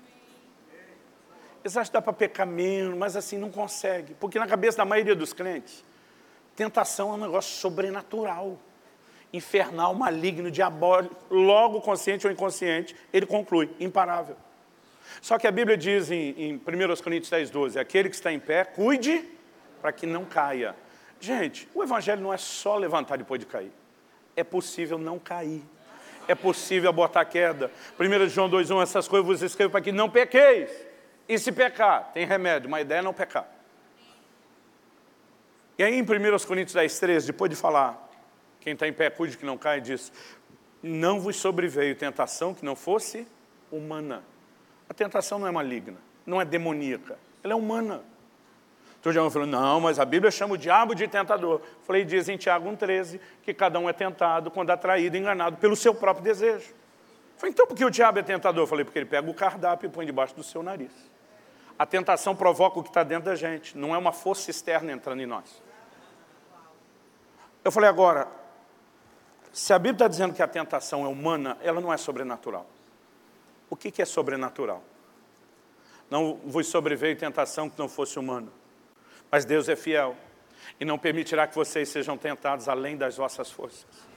Pelo contrário, ele diz, juntamente com a tentação vos proverá livramento. Outra versão diz meio de saída, outra diz escape, de forma que a possais suportar. Então deixa eu dizer o que é sobrenatural, crente. Não é a tentação, é o livramento. Enquanto o crente acredita que tentação é sobrenatural, o livramento é natural, ele não vai vencer. Por quê? O entendimento errado te leva a uma fé errada, a fé errada te leva para o lugar ou resultado errado. Mas o entendimento correto que te gera uma fé correta, que vai te levar para o lugar correto. Então a gente tem que entender, sobrenatural não é a tentação, é o livramento. Então quando eu falo de santidade, gente, eu não estou indo na contramão da graça. Nós precisamos dela. A graça é a maior força capacitadora para viver a santidade. O livramento é a expressão da graça. Hebreus 4 diz no verso 16, acheguemos-nos, portanto, confiadamente junto ao trono da graça. Quem que está lá? O versículo anterior ele fala de um sumo sacerdote se compadece de nós, das nossas tentações, porque ele mesmo foi tentado em tudo. Então a Bíblia está apresentando um sacerdote que tem compaixão da minha e da sua luta. Mas não é só compaixão. A Bíblia diz que ele foi tentado em tudo, mas sem pecado. Então ele entende o que é ser tentado, mas ele entende o que é vencer. Depois de apresentá-lo como quem entende o que é vencer, a palavra de Deus diz para a gente se achegar a esse trono, para receber misericórdia, graça, em tempo oportuno. O que é tempo oportuno? Você está em tentação, ele entende o que é ser tentado, mas entende vencer. Você busca em tempo oportuno antes de pecar. Graça não é só para pecado já cometido. Graça é para não pecar. É a maior força capacitadora. Então não estou falando de viver santificação progressiva no esforço, quando nós começamos a entender o que é a nova natureza, turbinada pelo Espírito Santo em nós, a manifestação da graça. É possível crescer nessa santidade até que nosso Senhor venha. Gostaria que nós orássemos. Estou sentindo olhares ameaçadores do pastor Júnior. Eu estou brincando, eu vou jogar uma bomba ninja de fumaça aqui, a hora que você abriu o olho, oração, eu já fui. Nós temos um um outro compromisso urgente. Mas eu gostaria que você, você pode demorar, né? Eu que não posso. Que a gente pudesse orar uns minutinhos. Eu quero que você fale com Deus. Que talvez você possa reafirmar seu compromisso de andar nesse trilho, de se mover dentro dele. A intenção de eu falar hoje não é só explicar o que não se entende. Como o apóstolo Guto falou antes, nós temos que fortalecer a fé daquilo que a gente já sabe. A consciência dessas verdades, a ponto de corresponder com Deus em cada uma delas. Amém? Vamos falar com o Senhor. Pedir para você ficar em pé, mas faz isso como você achar melhor, em pé, sentado, de joelho, em voz alta, em voz baixa. Mas coloca a sua vida diante do Senhor. Vamos clamar pela manifestação do poder do Espírito Santo nas nossas vidas e para que a gente possa viver santidade plena. Santidade plena. O propósito da santidade, não é, ela não é um fim em si mesmo. Eu gosto de uma frase do John Bevere, diz, ela é uma ponte para a intimidade com Deus.